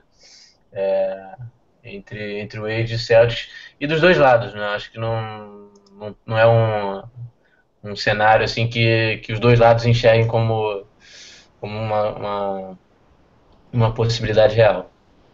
E para concluir sobre o assunto Kevin Durant, é, das equipes que fizeram entrevista com ele, ele também se importa muito com o legado que ele vai deixar na liga, com a imagem dele. Uhum. Então, Caso ele feche com algum grande rival do Thunder, onde ele passou quase 10 anos, se ele fechar com o Warriors ou com o Spurs, seria uma mancha pesada na carreira dele, porque uhum. O Durant foi MVP há dois anos, muita gente esquece disso. Então, ele tem a capacidade de liderar uma equipe ao título. Uhum. Se ele fosse para o Spurs, ele seria visto como um coadjuvante, digamos, porque os Spurs tem o Duncan, tem o Leonard, tem o Aldridge e etc. E o Warriors não fica para trás. Eles têm o Curry, o Thompson, o Green. Então o Duran veria seus números individuais diminuírem e ele iria se sacrificar muito, não só o seu jogo, como também o seu legado uhum. em busca de um título. Então uhum. o Duran ainda é um, um jovem de 28 anos, está vivendo o seu auge ele não está nessa fase desesperada de ter que fechar com um arquirrival a qualquer custo. Uhum. Então é, eu vejo o Celtics com bons, uma boa alternativa por isso também. Uhum. Notícia rápida sobre o Duran. É, o Clippers está, o Los Angeles Clippers, né, tá fora da briga. Uh, já saiu algumas reportagens sobre isso aqui no, no Twitter. Fontes confiáveis, né, afirmam que o, o Clippers está fora da, da corrida pelo Duran. Enfim, já praticamente bem, bem, bem, bem esperado, né? E, mas só para confirmar aqui essa informação. Já é menos um, né? Pelo menos concorrente nessa nessa guerra aí sangrenta em cima do Duran. Acabou é, eu... no Twitter que o Kevin Duran só vai anunciar seu destino amanhã, dia 4 de julho, no Players Tribune, que é uhum. é um jornal feito pelos jogadores. Uhum. Uh, só para só fechar esse assunto do Duran, eu acho que o, o, o Andy não tem nenhum plano B para o Duran, a não ser o Amir Johnson, como eu falei, porque os grandes nomes, como o, como o Pedro citou aí, do, do do Wade ou do, do Gasol, ou então dos que esses os que ainda não assinaram com ninguém, né? Ou então dos que já, já assinaram, como Batum uh, e outros nomes, em, eles não nenhum, de, nenhum desses teve entrevista com o Boston Celtics. Então eu acho muito difícil de um Paul Gasol, por exemplo, que seria um encaixe muito bom ao lado do Horford, mas eu, eu não vejo como o Paul Gasol sem se reunir com, com o Celtics vindo para cá. Então, em não vindo o Kevin Durant, vamos ficar com o elenco que temos. Team option exercida no, no, no, no Amir Johnson e esperar a próxima free. E já vou seguir aqui com, com a pauta. Uh, o próximo assunto é contratos expirando. Evan Turner, Amir Johnson, Jonas Jerebico, Tyler Zeller, Jared Sanger, até contempla a pergunta do Marcos Vinícius, que perguntou no, no, no, no Facebook. Sanger e o Jerebico são free agents restritos. Vocês, o que vocês acham que o Andy vai fazer com o contrato deles? E aqui é a pergunta do Davidson Dias, na hashtag PodCeltics no Twitter. Qual o impacto da saída do Turner para o, o Celtics? Vou começar pelo Turner, que eu esperava, sinceramente, que ele reassinasse com, com o Celtics e ele deixa uma lacuna no, no, no, banco de reservas que não parece tão grande, mas eu acho que é bastante grande porque não tem ninguém no banco de reservas que consiga é, ser um playmaker, organizar o jogo, distribuir o jogo da forma como o Turner fazia vindo do banco. O, o Smart não é um, não é um bom é, condutor de bola, o Brown não é um bom condutor de bola. Tá, ele conduz a bola para finalizar ele perto da cesta, mas digo um playmaker, um cara que arme o jogo. Então eu acho que a saída do Turner deixa essa lacuna. Só que a gente não pode lamentar, lamentar a saída do Turner porque ele ganhou muito dinheiro foi extremamente. É, ganhou um, um contrataço do Blazers, merecido pela temporada que fez pelo Celtics, mas não tinha como cobrir essa oferta. Então, é, esse é o meu comentário sobre o Turner aí. É, o impacto da saída do Turner, eu acho que a gente vai, vai ter que buscar alguém para ter esse, essa armação vinda do banco que o Smart e o Brown não conseguem suprir. Uhum. É, sobre o Turner, ele veio para o Celtics em baixa, né? Após uma passagem muito conturbada pelo Indiana Pacers. E o Andy foi lá, sempre atento ao mercado, e deu, fez uma aposta nele. E essa aposta, o Celtics lucrou muito sobre ela.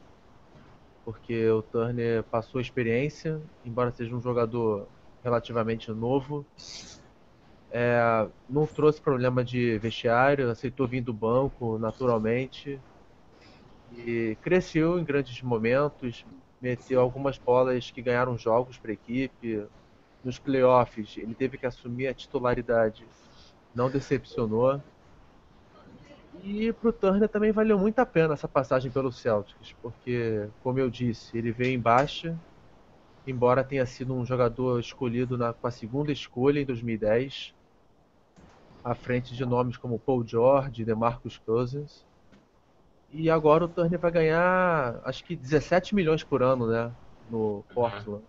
É, por aí. Então, foi bom para ambas as partes essa passagem dele. O Celtics ganhou com o talento dele e o Turner também ganhou um baita contrato após ser comandado pelo Stevens. Uhum. Alguém mais vai de Turner? De Turner? É, eu acho que ah, já é.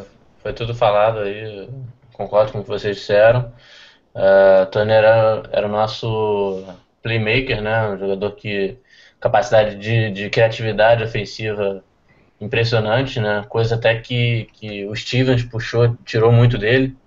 Era um jogador que estava em baixa, né? Vinha de um péssimo ano no Pacers. E o Andy foi buscar quando ninguém mais acreditava muito no Turner. E, mas, para ser sincero, não, não acreditava muito na permanência dele. uh, por duas coisas, né? Primeiro, a temporada que ele fez pelo Celtics foi uma temporada muito, muito boa, né? Acho que ele teve grande destaque na liga, sendo inclusive cotado para ser o sexto homem. E segundo, pelo orçamento absurdo né, no cap, em que a gente está vendo alguns acordos multimilionários aí para jogadores medianos. É, então já esperava que alguma outra equipe fosse fazer uma, uma oferta aí de, de poderoso chefão, né, uma oferta irrecusável para o Turner. E realmente não tinha como o Celtics igualar, né?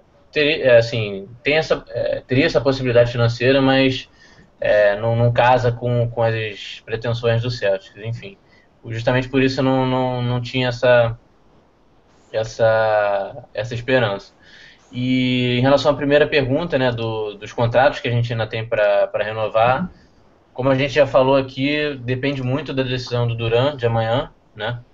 É, e isso vai, assim, se, se, o Duran vier, por exemplo, vai, vai alterar a estrutura do elenco inteiro, né? Não só esses contratos aspirantes como os rookies, né? Como os, os draftados.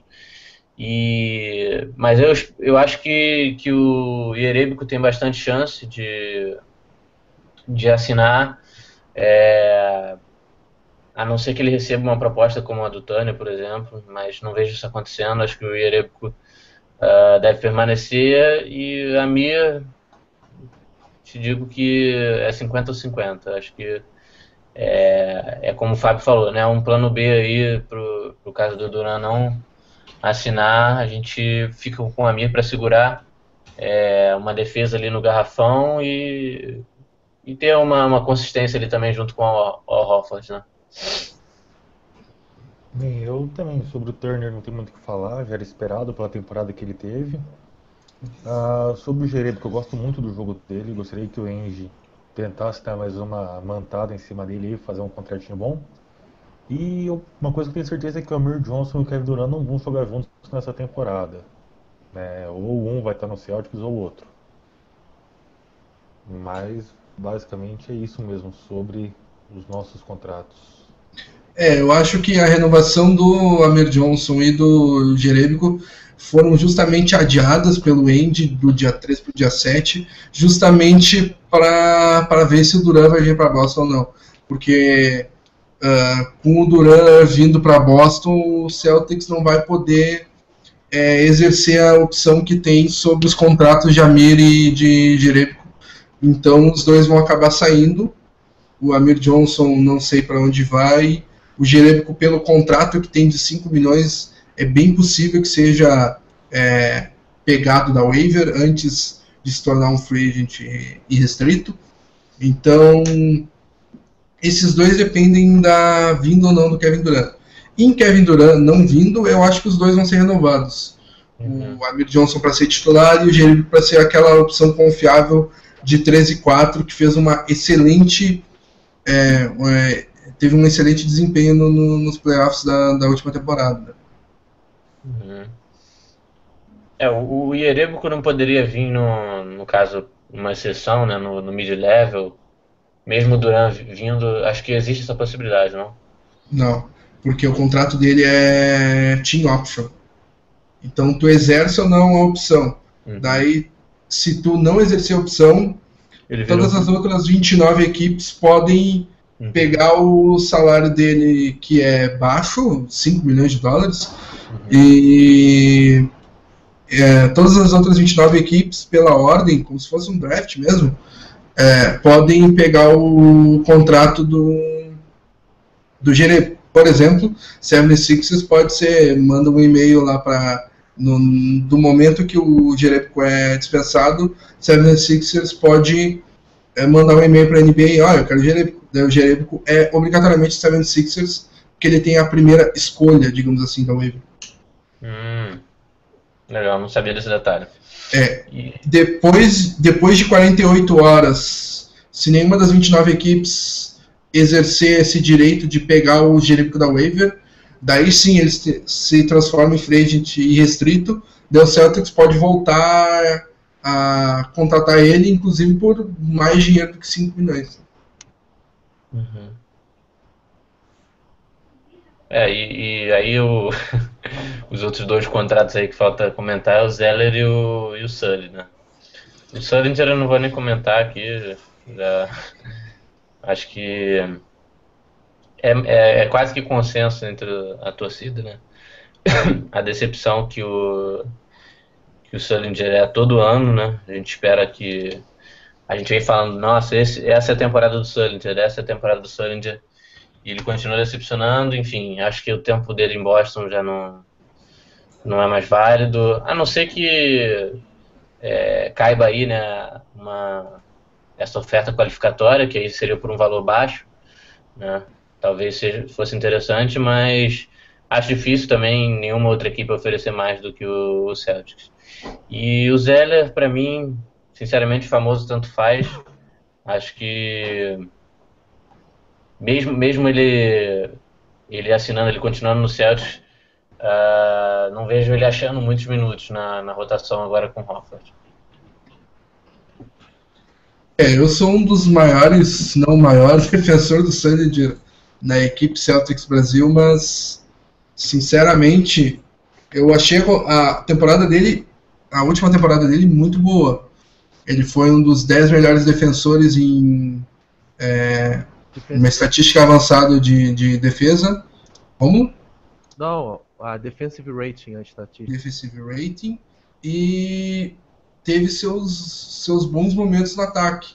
Uh, ele teve noite em que foi dominado por, pelo Greg Monroe, mas teve noite que ele dominou é, dominou ao Jefferson, só para dar uns exemplos assim esporádicos. Então, ele teve, ele oscilou bastante na temporada, mas teve uma boa temporada, na minha opinião. Só que os problemas dele extra quadra de peso e de falta de comprometimento, o arremesso dele está piorando por causa do peso, porque ele salta, tem saltado pouco. Ele aprendeu a usar o peso para se tornar um melhor defensor.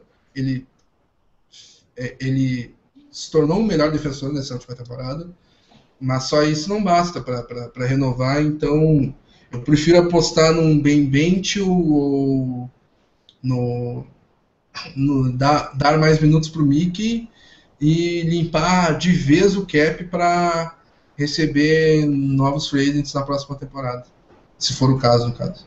Uhum. E o Zeller é um cara que se bobear não vai receber nenhuma oferta e vai ficar pela oferta qualificatória no, no, no Celtics, sinceramente, assim. Uhum.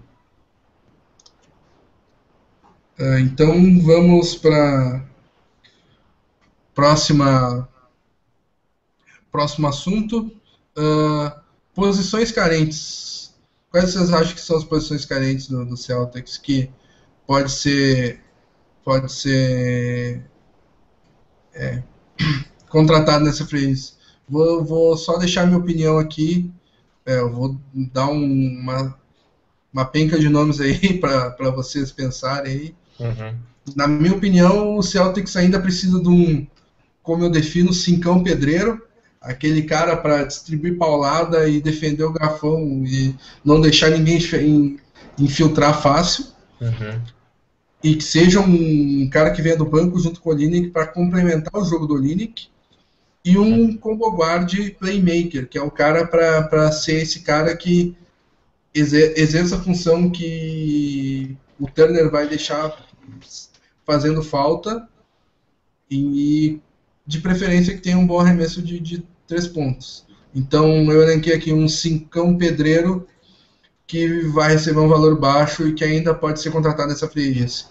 O Hibbert é a minha, a minha opção favorita, porque é um, é um cara que teve uma temporada decepcionante no Lakers mas muito por causa do Lakers e não por causa dele.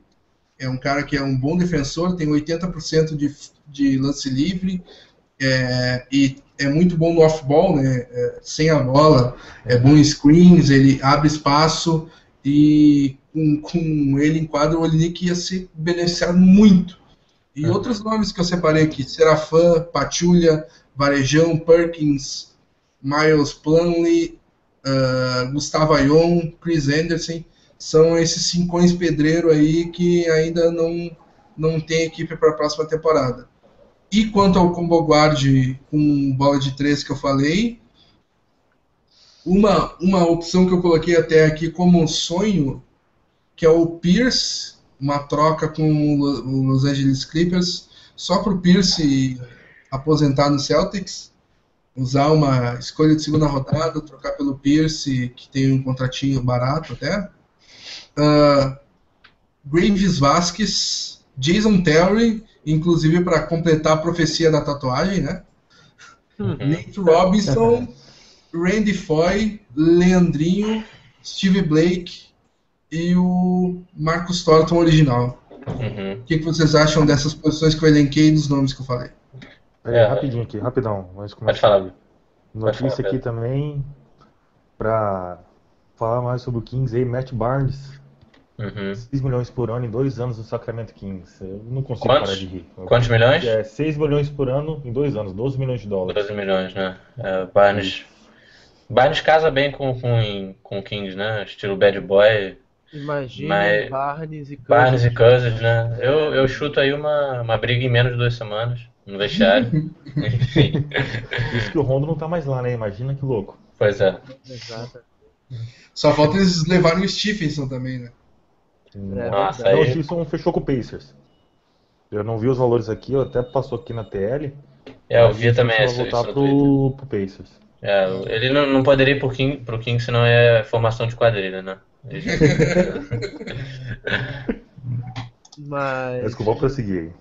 Sobre o Celtic, é, essas posições.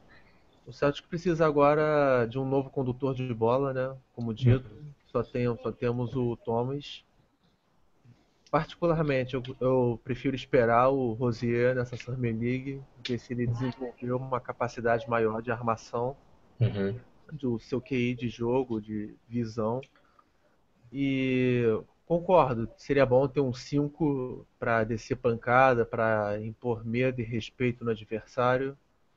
E nesse sentido, ninguém melhor para mim do que o Pachulia. Uhum. até mesmo com o próprio Celtics, o Pachulia já cansou de arrumar treta, então...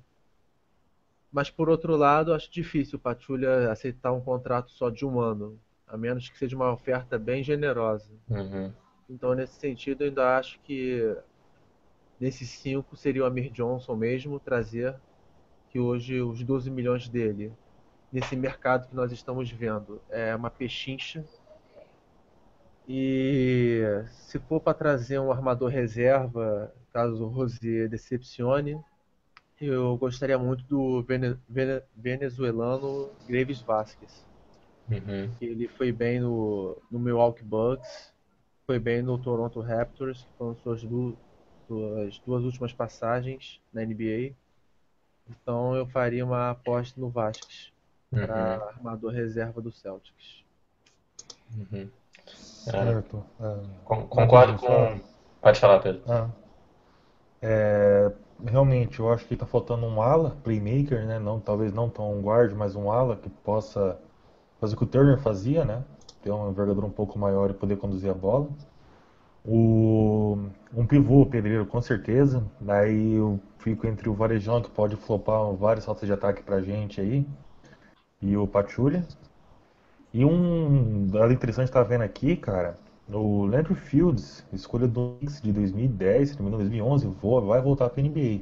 Landry Fields, né? Ah, exatamente, parece ser um cara interessante de observar uhum. aí, vai vir um contrato bem baixo. Legal. É, eu compartilho um pouco das opções que o Romulo levantou.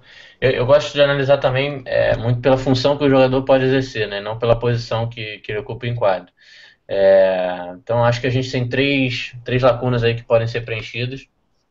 Não são lacunas assim emergenciais, né? Coisa é, que vai afetar a nossa a nossa temporada inteira, mas assim acho que daria um upgrade muito grande no, no elenco. Né? A primeira delas é, é, é um armador, né? não, não um armador de, de origem, né? É, somente, mas alguém com a criatividade ofensiva que o Turner tinha. Né? Eu acho que o Turner ele trazia até mais criatividade do que o próprio Thomas, né? na capacidade de organizar jogadas, de, de desenhar é, passes através de, de, screens, enfim. Acho que o Turner sabia muito bem fazer isso. E, e eu acho que esse armador seria interessante ele ser um cara veterano né? porque é, acho que o Celtic está precisando, né? Chegou a hora de, de, de pegar uma experiência também, de adicionar experiência a esse elenco. É um elenco jovem e a gente sente durante as partidas que é, às vezes a gente tem essa dificuldade, né? De tudo bem que a gente é um, uma equipe que joga em alto ritmo, mas em, em uns momentos oportunos é bom você ter essa experiência né, em quadra, saber o momento de esfriar o jogo, né, de, de trabalhar uma posse de bola melhor. Enfim, acho que isso seria bastante uh, uma, uma, vantagem né, que, que o jogador poderia trazer para o Celtics.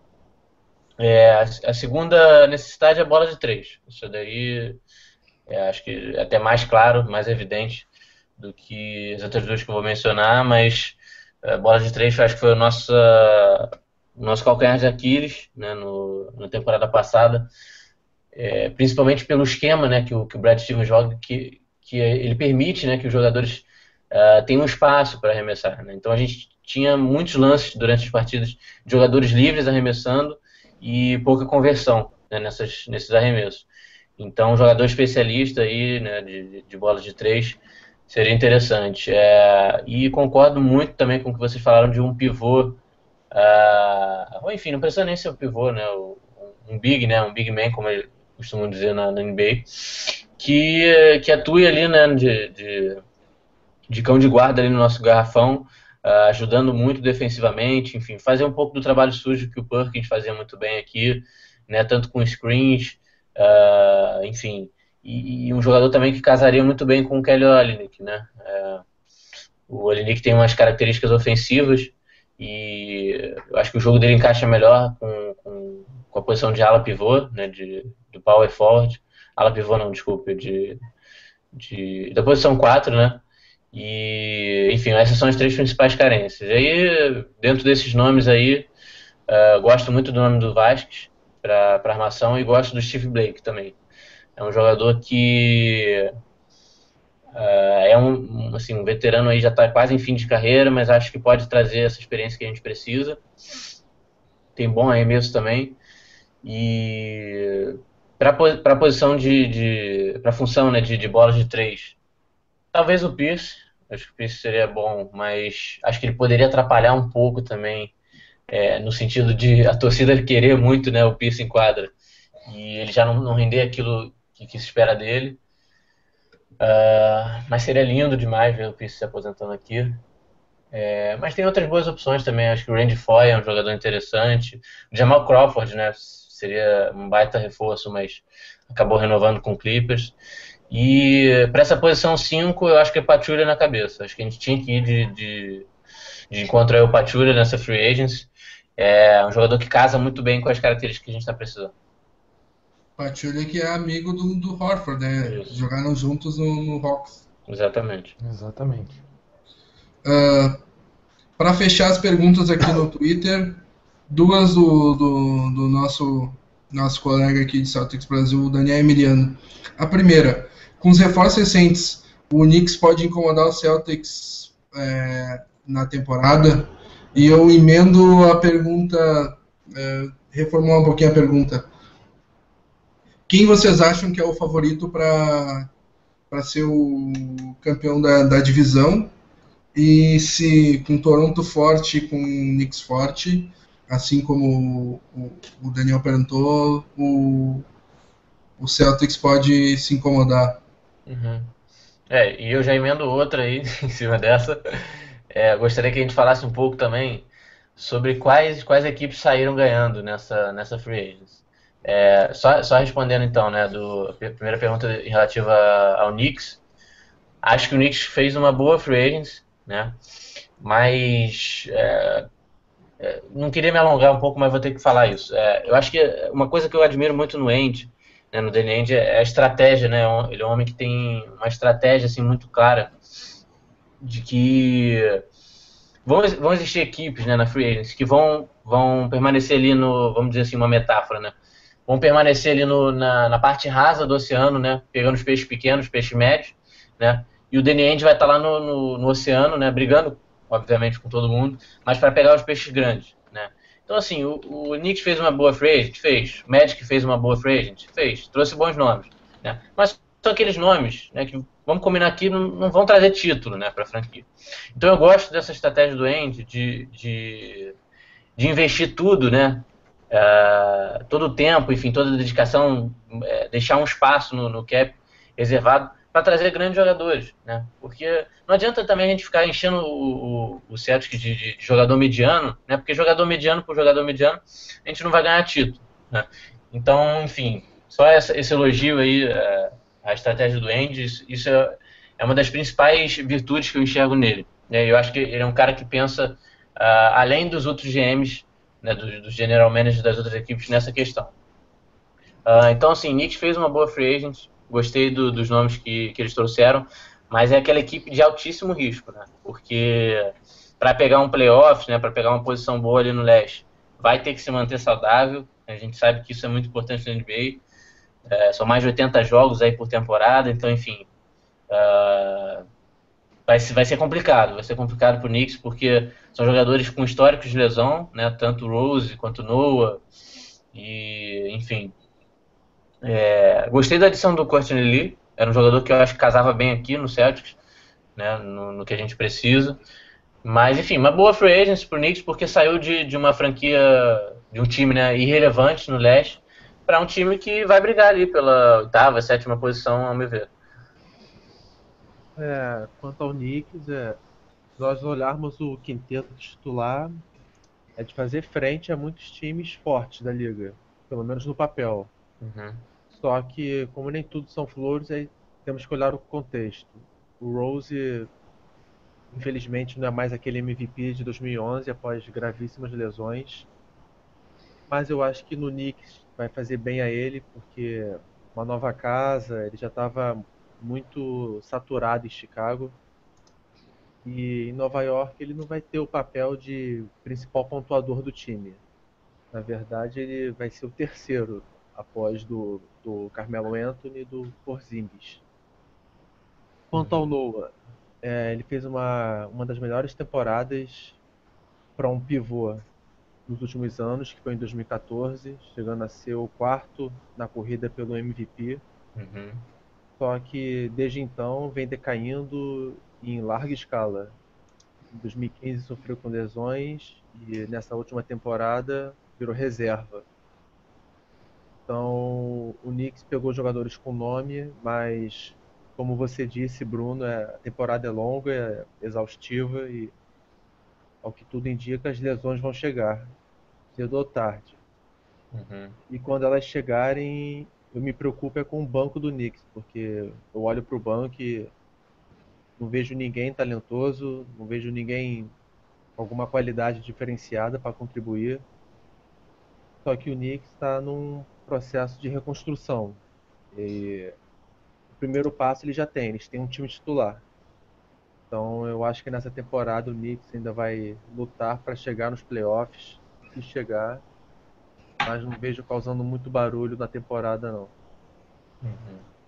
É, eu Pedro? que eu não vou fazer a piada que o Knicks tem grande chance de ser campeão da NBA de 2011. Eu não vou fazer de novo essa piada. Mas Cara, vai ser um time engraçado de ver. Lembra muito o Nets quando fez aquela negociação com o Paul Pierce e o Kevin Garnett. Eles vão ter um time titular muito competitivo, mas eles vão depender muito do físico dos jogadores. E a gente já sabe que o, tanto o Joe Noah quanto o Derrick Rose não são caras que podem ser tipo, confiados né, ao porte físico. Uh, quanto ao banco, bem, o Courtney Lee não sei se ele vai chegar vindo do banco, se ele vai jogar na posição 2, mas Realmente o Knicks não tem banco nenhum, eles tinham o Aflalo, que também já saiu nessa free agency. É, no momento que eu não vou conseguir achar os números, mas ele não vai continuar lá. Né? Mas vai ser um time engraçado de ver. Vamos dizer que um jogo ou outro que tiver todo mundo saudável vai, vão é, dar um ótimos jogos aí. Uhum. E eu concordo com o que foi dito também, que a vantagem por Rose de ter ido pro Knicks é que ele some nos holofotes ele passa a ser segunda, terceira opção ofensiva. Uhum. Ele volta a ser mais um armador mesmo. E outro número interessante também, só para finalizar mesmo, é, o Knicks na temporada passada foi o time com pior número de infiltrações por jogo, cerca de 18 infiltrações por jogo. O Rose sozinho na temporada passada, voltando de lesão, ele sozinho fazia 8 infiltrações. É, talvez isso possa ser uma adição boa pro time do Knicks. Uhum mas não vejo eles como um time que vai incomodar os Celtics a longo prazo. ao contrário do Atlanta Hawks ou do Toronto Raptors, né? Tá falando em divisão do Toronto que pode na temporada inteira causar algum problema. Agora o Knicks eu acredito que vai só ser que nem um golfinzinho, vai pular, fazer uma graça e vai afundar de novo. Eu acho que o Celtics é o favorito para ganhar a divisão hoje. Só que o Pau Gasol se meio que se acertou com o, o Toronto Raptors para ser o novo 4 deles, o novo PF deles. E só está esperando a decisão do Duran para se decidir. E ele está inclinado aí para o Raptors. Se o Paul Gasol for para o Raptors com Lowry, DeRozan, que apesar de eu achar bastante é, superestimado, é um bom jogador, né?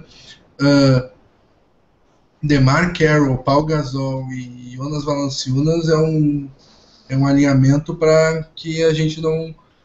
Sem o Duran, a gente não vai conseguir bater esse alinhamento aí. Então, tudo depende do, do Paul Gasol e do Duran. Uh, nesse caso, para saber quem que vai ser o favorito na divisão, na minha opinião.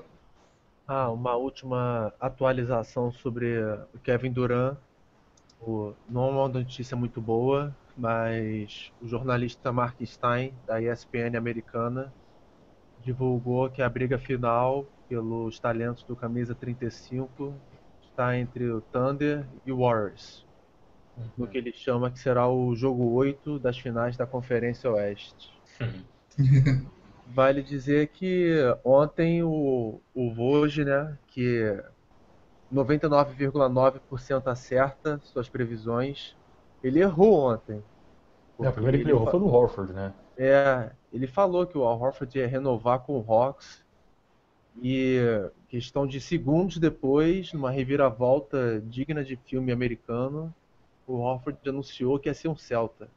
Uhum. Então, isso é um balde de água fria, mas vale a pena ficar assim com aquele pouquinho de esperança ainda sobre o Duran.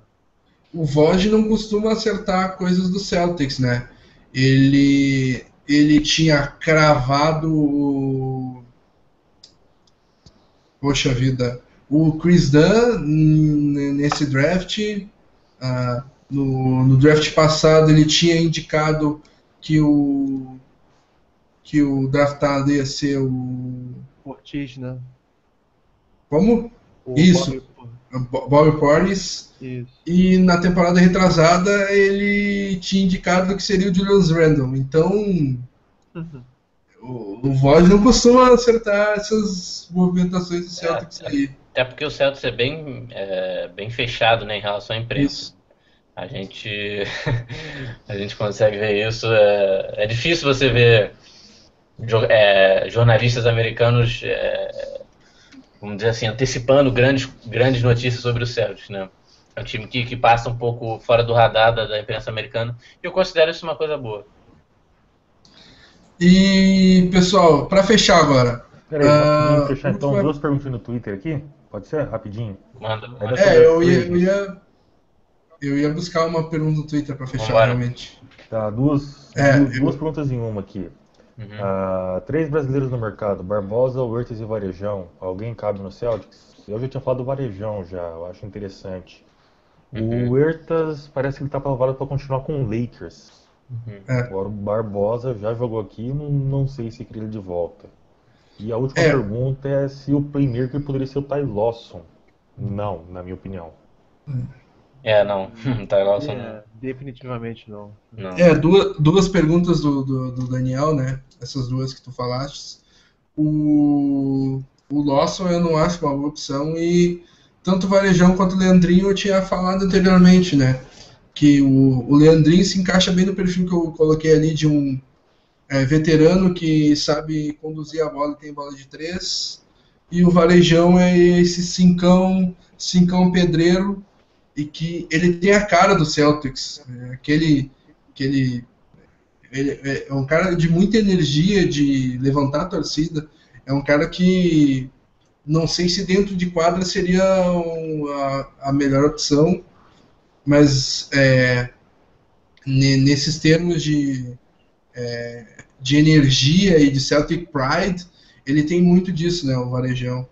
Uhum. É, sobre é. o Varejão, o lado negativo, né, ele está construindo uma reputação de um tremendo pé frio, que ficou em Cleveland dois séculos, bastou ele sair de Cleveland que a cidade conquistou o título, né, e o Ward perdeu com ele. Então, dá para brincar, é claro, mas o Varejão já está numa idade avançada, tem um histórico de lesões é, imenso, então eu acho que há nomes melhores para procurar. Uhum. É, eu, desses três brasileiros mencionados, o único que eu considero, considero uh, um bom reforço para o Celtic seria o, o Leandrinho. Uh, acho que é um jogador que ele, ele pode conduzir a bola, inclusive ele fez isso aqui na, na passagem de Boston, né, na sua primeira passagem, e primeira e única passagem até agora. Uh, conduziu bem a bola por alguns minutos. É, é um jogador que mostrou, mostrou que, que consegue contribuir ofensivamente. É, inclusive no, nos playoffs o Leandrinho jogou muito bem, até acima do, do esperado. Eu enxerguei as atuações dele assim muito, é, de uma forma muito positiva uh, versus o, o, que eu esperava dele, né, jogando no, no, mais alto nível da, da liga, né, uh, tanto nas finais, enfim, semifinais, atuando bem. E é um jogador que tem bola de três também, né, é, consegue, consegue trazer essa, essa função. Enfim, eu acho que, que seria uma boa adição. Varejão não por, por causa das lesões, não acho que seria uma, um bom investimento. E o Ertas deixa ele lá no Lakers, enfim, é, deixa ele aprendendo lá, jogar na NBA. E quem sabe um dia, quando ele, quando ele começar a ser o jogador que ele era no Barcelona, né, jogar naquele nível, a gente, a gente considera ele aqui. É, o Leandrinho, que só uma observação, ele evoluiu absurdamente defensivamente com o Steve Kerr, né? Uhum. Ele, ele, evoluiu bastante defensivamente. Não é mais aquela peneira defensiva que era. Quando ele baixo, né? Uhum. Exatamente, se tornou um defensor bem de razoável para bom. Uhum. Então é. agora vou pedir o destaque final. Para finalizar, na primeira passagem dele pelo Celtics, a única até hoje, ele sofreu a mais grave lesão da sua vida, né? Ele uhum. rompeu o ligamento do joelho ficou quase um ano afastado por causa disso. Uhum. Fábio, antes da gente encerrar, rapidinho, cinco minutinhos aqui, é, eu queria, queria ouvir um pouco de vocês. O que, que vocês acham de uma visão geral dessa free agency, no sentido de quem, quem saiu ganhando e quem saiu perdendo? Bem, é, quem pegar o Kevin Durant vai ser o maior vencedor da free agency. Né? Uhum. Começa por aí. Mas, tirando esse fator, eu gostei muito da free agency do, do Knicks. Uhum. Ok, pegaram jogadores lesionados, muitos possivelmente final de carreira, mas muitos estão uhum. apostando que o Knicks pode agora incomodar e chegar aos playoffs. Uhum. Eu gostei da off-season do Magic, porque do Orlando, porque eles precisavam de defesa no garrafão. E eles resolveram resolveram bem esse problema, porque eles pegaram o Serge Ibaka e o Bismarck Biombo. Então tá um garrafão bem interessante em Orlando, porque nós vamos ter Vucevic, Biombo, Ibaka e Aaron Gordon. Uhum. Quantidade boa e vai ser uma festa de, de tocos em Orlando. Uhum. Não gostei da off-season do Lakers. Ou oh, mentira? Gostei sim, gostei muito da off-season. Eu adorei, né? Eu adorei. É é, 16 milhões do Mosgov. Foi uma piada, mesmo nessa, nesse mercado inflacionado.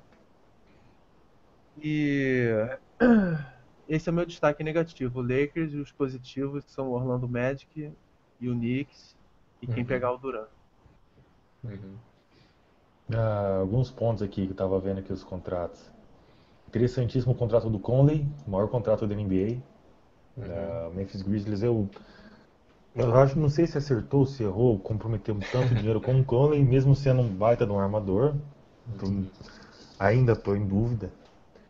Uh, outra que interessante. O, o Nets, que é o, um dos nossos mais interessados, assinou com o Trevor Booker. Bem meia boca. Uhum. Né? Uh, vai, vai se juntar aquele time que vai ser a piada. Uhum. O Joe Johnson indo pro Utah Jazz vai. Pode ser que seja o ponto inicial aí pro, pro Hayward né, chegar na free agency e pensar em ir embora. Eu, eu iria pelo menos. Uhum. Né? Ah, outra aqui que eu tava olhando aqui.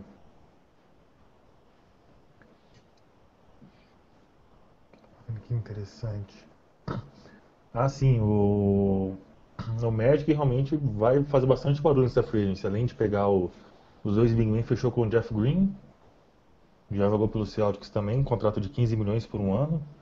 Pode ser que dê um pouquinho de força ali para para a posição 3 no Magic, mesmo sabendo que ele vai vir de, na, pela, na, na reserva, né? E o destaque negativo para o novo LeBron James, ou J-Mail, que foi suspenso por dois anos aí pela política antidrogas. Uhum. Né? Não sei se tá é, é, para comentar agora, mas Uhum. o, o PA veio com toda a hype na liga e até agora não, não, não se provou ainda e agora vai ficar dois anos suspenso aí. Uhum. É, na, na minha opinião, do- eu, eu aponto dois grandes vencedores nessa agency.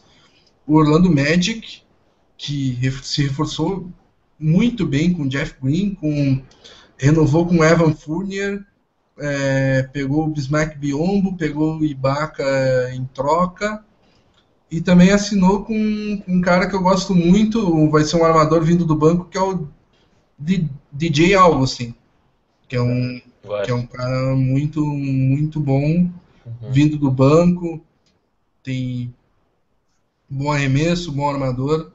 Ah, e o novo treinador, é claro, o Frank Vogel. Frank um Vogel, grande- exatamente. Um grande trabalho no Indiana Pacers. É exatamente isso que eu ia chegar. E falando em Indiana Pacers, também, na minha opinião, é um grande.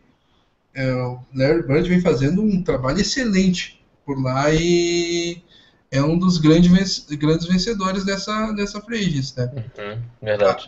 Adicionou Tadeusz Young, Al Jefferson, Uhum. Jeff Teague. Jeff Teague. Jeff Teague, Então, é, Stevenson,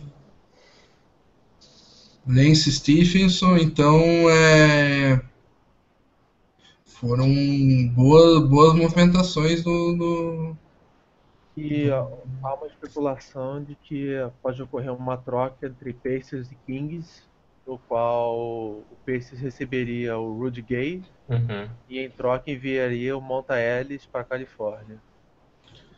É, Isso é muito vantagem pro, pro Pacers, eu acho. Sim, É. com certeza. E falando em Kings, na minha opinião, foi um dos que virou piada nessa free agency, né? Chover uma olhada. Ah, assinou com a Flávio, pô. A gente, a gente falou em draft ruim. O que, que vocês acham de Anthony Tolliver, Garrett Temple Uhum. e depois o Aflalo, né? Uhum. Mas só o Aflalo de, de bom, assim, do, do- De decente, né? Né? exatamente. E claro, o É, Lakers, né? Que assinou com os restos mortais do Luol Deng. Re- eh, apesar de que fez um bom move, foi a, a re- reassinatura com o Jordan Clarkson foi uma boa move, mas Uhum. Timofey Mozgov, fala sério, né? É. né? E o último 16 detalhezinho aí pro Blazers, né? Uhum. Quem? O Blazers já tinha um time bem estável e agora fechou com o Evan Turner para reforçar o time. Uhum. Imagina uma frontcourt com Lillard, McCollum e Evan Turner. Os três podendo armar a jogada. Uhum. Exatamente. Interessante. É, o, o meu destaque positivo ia pro, pro Pacers, justamente. É, aí, free agency mais a, a questão das trocas também, né? Não só a assinatura do, do Al Jefferson. Gos- Gostei da assinatura do, do Al Jefferson. Acho que foi uma, uma jogada esperta do, do Bird, porque era um cara que estava meio fora do radar ali, ninguém estava lembrando dele. E assinou um contrato de 10 milhões. É, hoje, se você for comparar aí com outros jogadores, foi um bom, uma boa assinatura pelo potencial ofensivo que o, que o Jefferson tem e pelo e pelo encaixe, né? Eu acho que o Jefferson, por exemplo, vindo do banco com, com o Miles Turner, por exemplo, né? Um jogador que, que proteja mais o garrafão, pode formar uma boa dupla. Trouxe o Tadeusz Young, né? Que foi uma baita manta em cima do, do Nets. e além disso Jeff Teague. Então acho que o Pacers até agora um dos maiores vencedores né, desse, dessa intertemporada, não só na Free Agents. Um perdedor aqui, é, vocês não comentaram, mas acho que talvez vocês concordem comigo, Miami Heat. Miami Heat perdendo força no elenco, né? Tudo bem que não são grandes jogadores, né? Mas perdeu o Joe Johnson, perdeu o Luol Deng, né? perdeu o Tyler Johnson, jogadores que, que trouxeram é, qualidade na, na, rotação né, nessa última temporada e fez um, um baita papelão né, com, com sua principal estrela, do Dwayne Wade. Né? Então, para mim, destaque negativo vai para vai o Heat e deixo aqui a minha, minha cutucada também para o Lakers, que assim, é, é, é, uma coisa boa de se ver, né, sendo, sendo torcedor do Celtics, mas a gente tem que, estamos tá, falando de destaque negativo, não, tem como deixar o, os contratos que o Lakers é, é, ofereceu, realmente não, não deu para entender. É, quanto ao Miami, o, o principal para eles era manter o Whiteside. E eles conseguiram cumprir uhum. com essa missão. Uhum. O, as, as, as, saídas do Lol Deng e do Joe Johnson, sinceramente eu esperava, porque o Miami precisa, precisa e quer dar tempo de quadra para Justice Winslow. Então eu acredito que agora no uhum. segundo ano ele vai assumir a titularidade da posição 3. Mas eu concordo que se o Dwayne Wade confirmar os boatos e saída de Miami, aí sim o Heat vai pode ser considerado um dos maiores derrotados, porque além de perder um jogador de mais de 20 mil pontos, vai perder o maior ídolo da sua história. Uhum. Então eu concordo.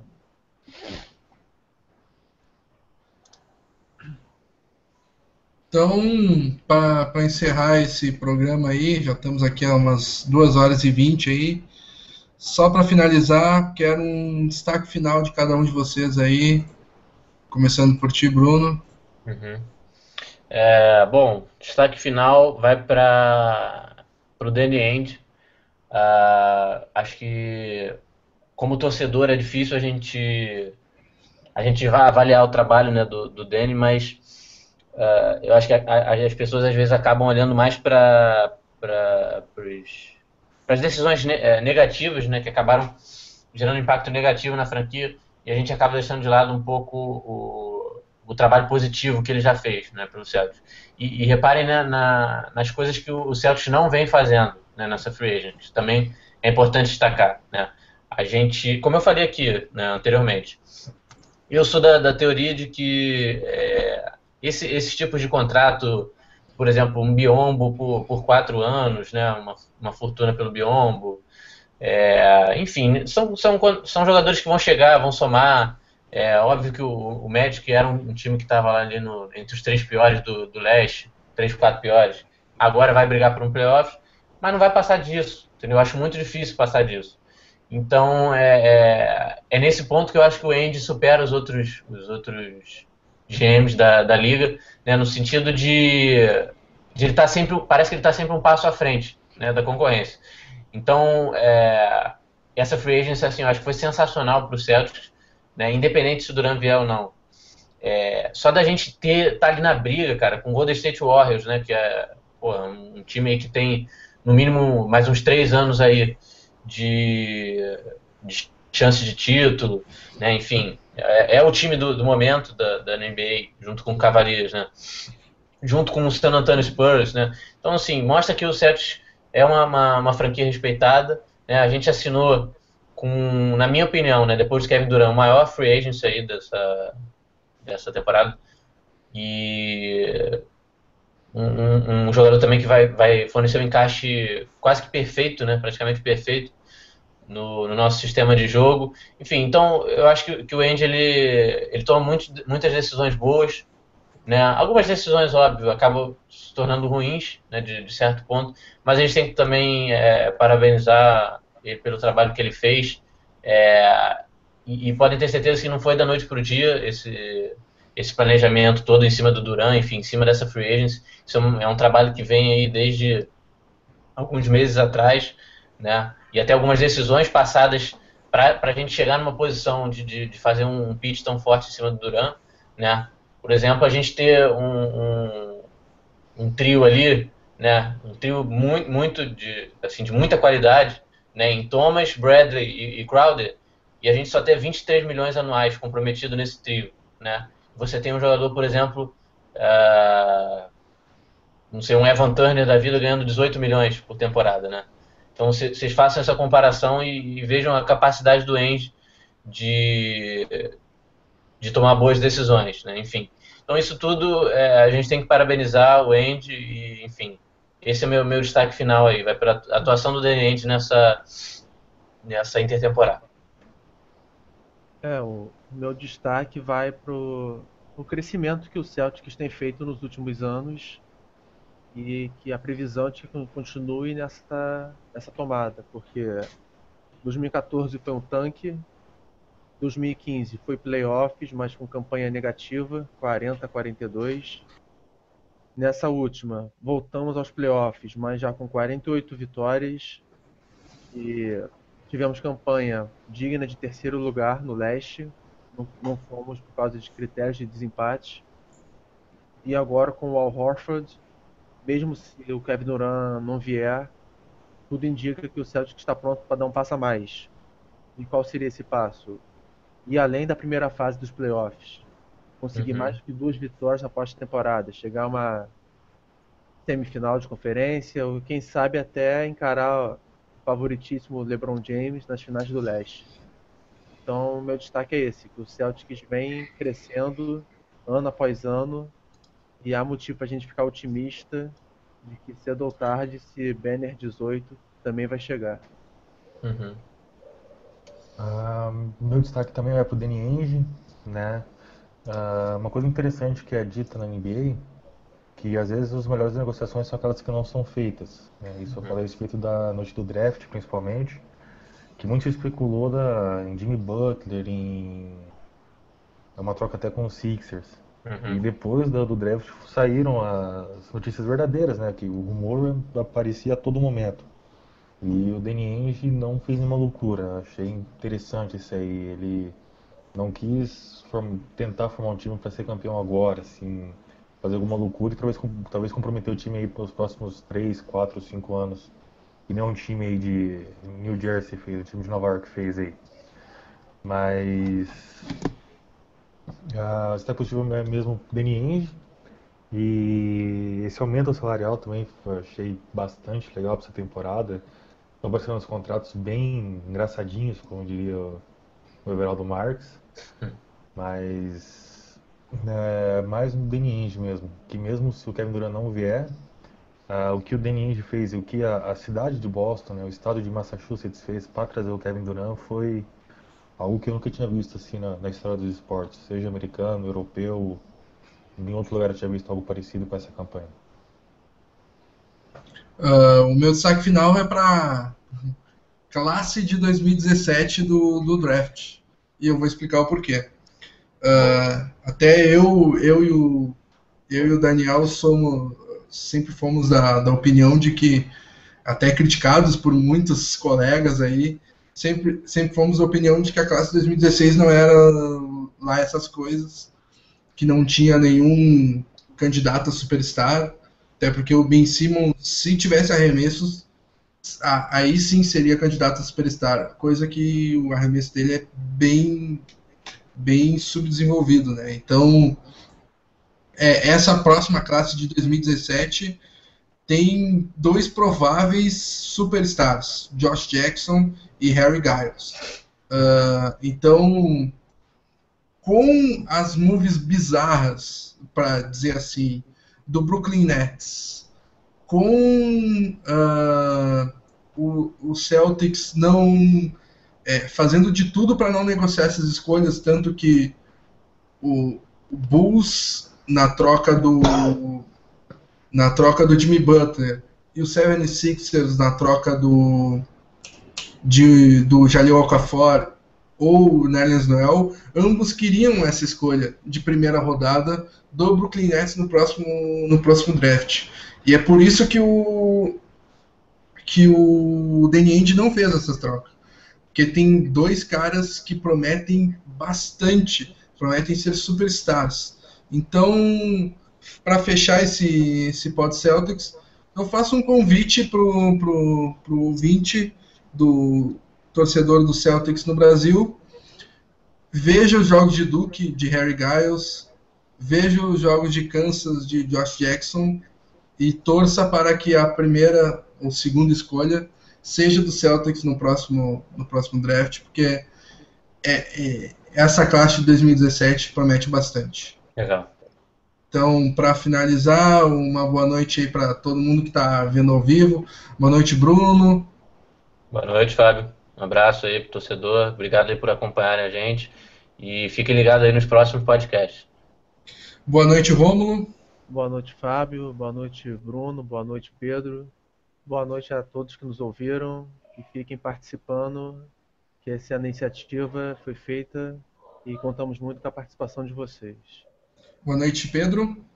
Boa noite, Fábio. Boa noite, Romulo, Bruno. Gostaria de agradecer a oportunidade de participar.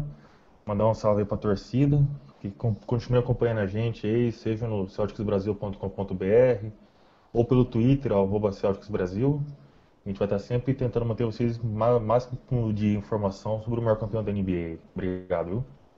Arroba Celtics Underline Brasil, só para dar uma corrigidinha. No Instagram, arroba Celtics Brasil. No Facebook, é, a página é Celtics Brasil, então é, fique ligado. Então, para finalizar, um abraço especial para quem está ouvindo, não só ao vivo, mas para quem vai pegar amanhã e ouvir também. Então, muito obrigado e até o próximo episódio. Tchau, tchau.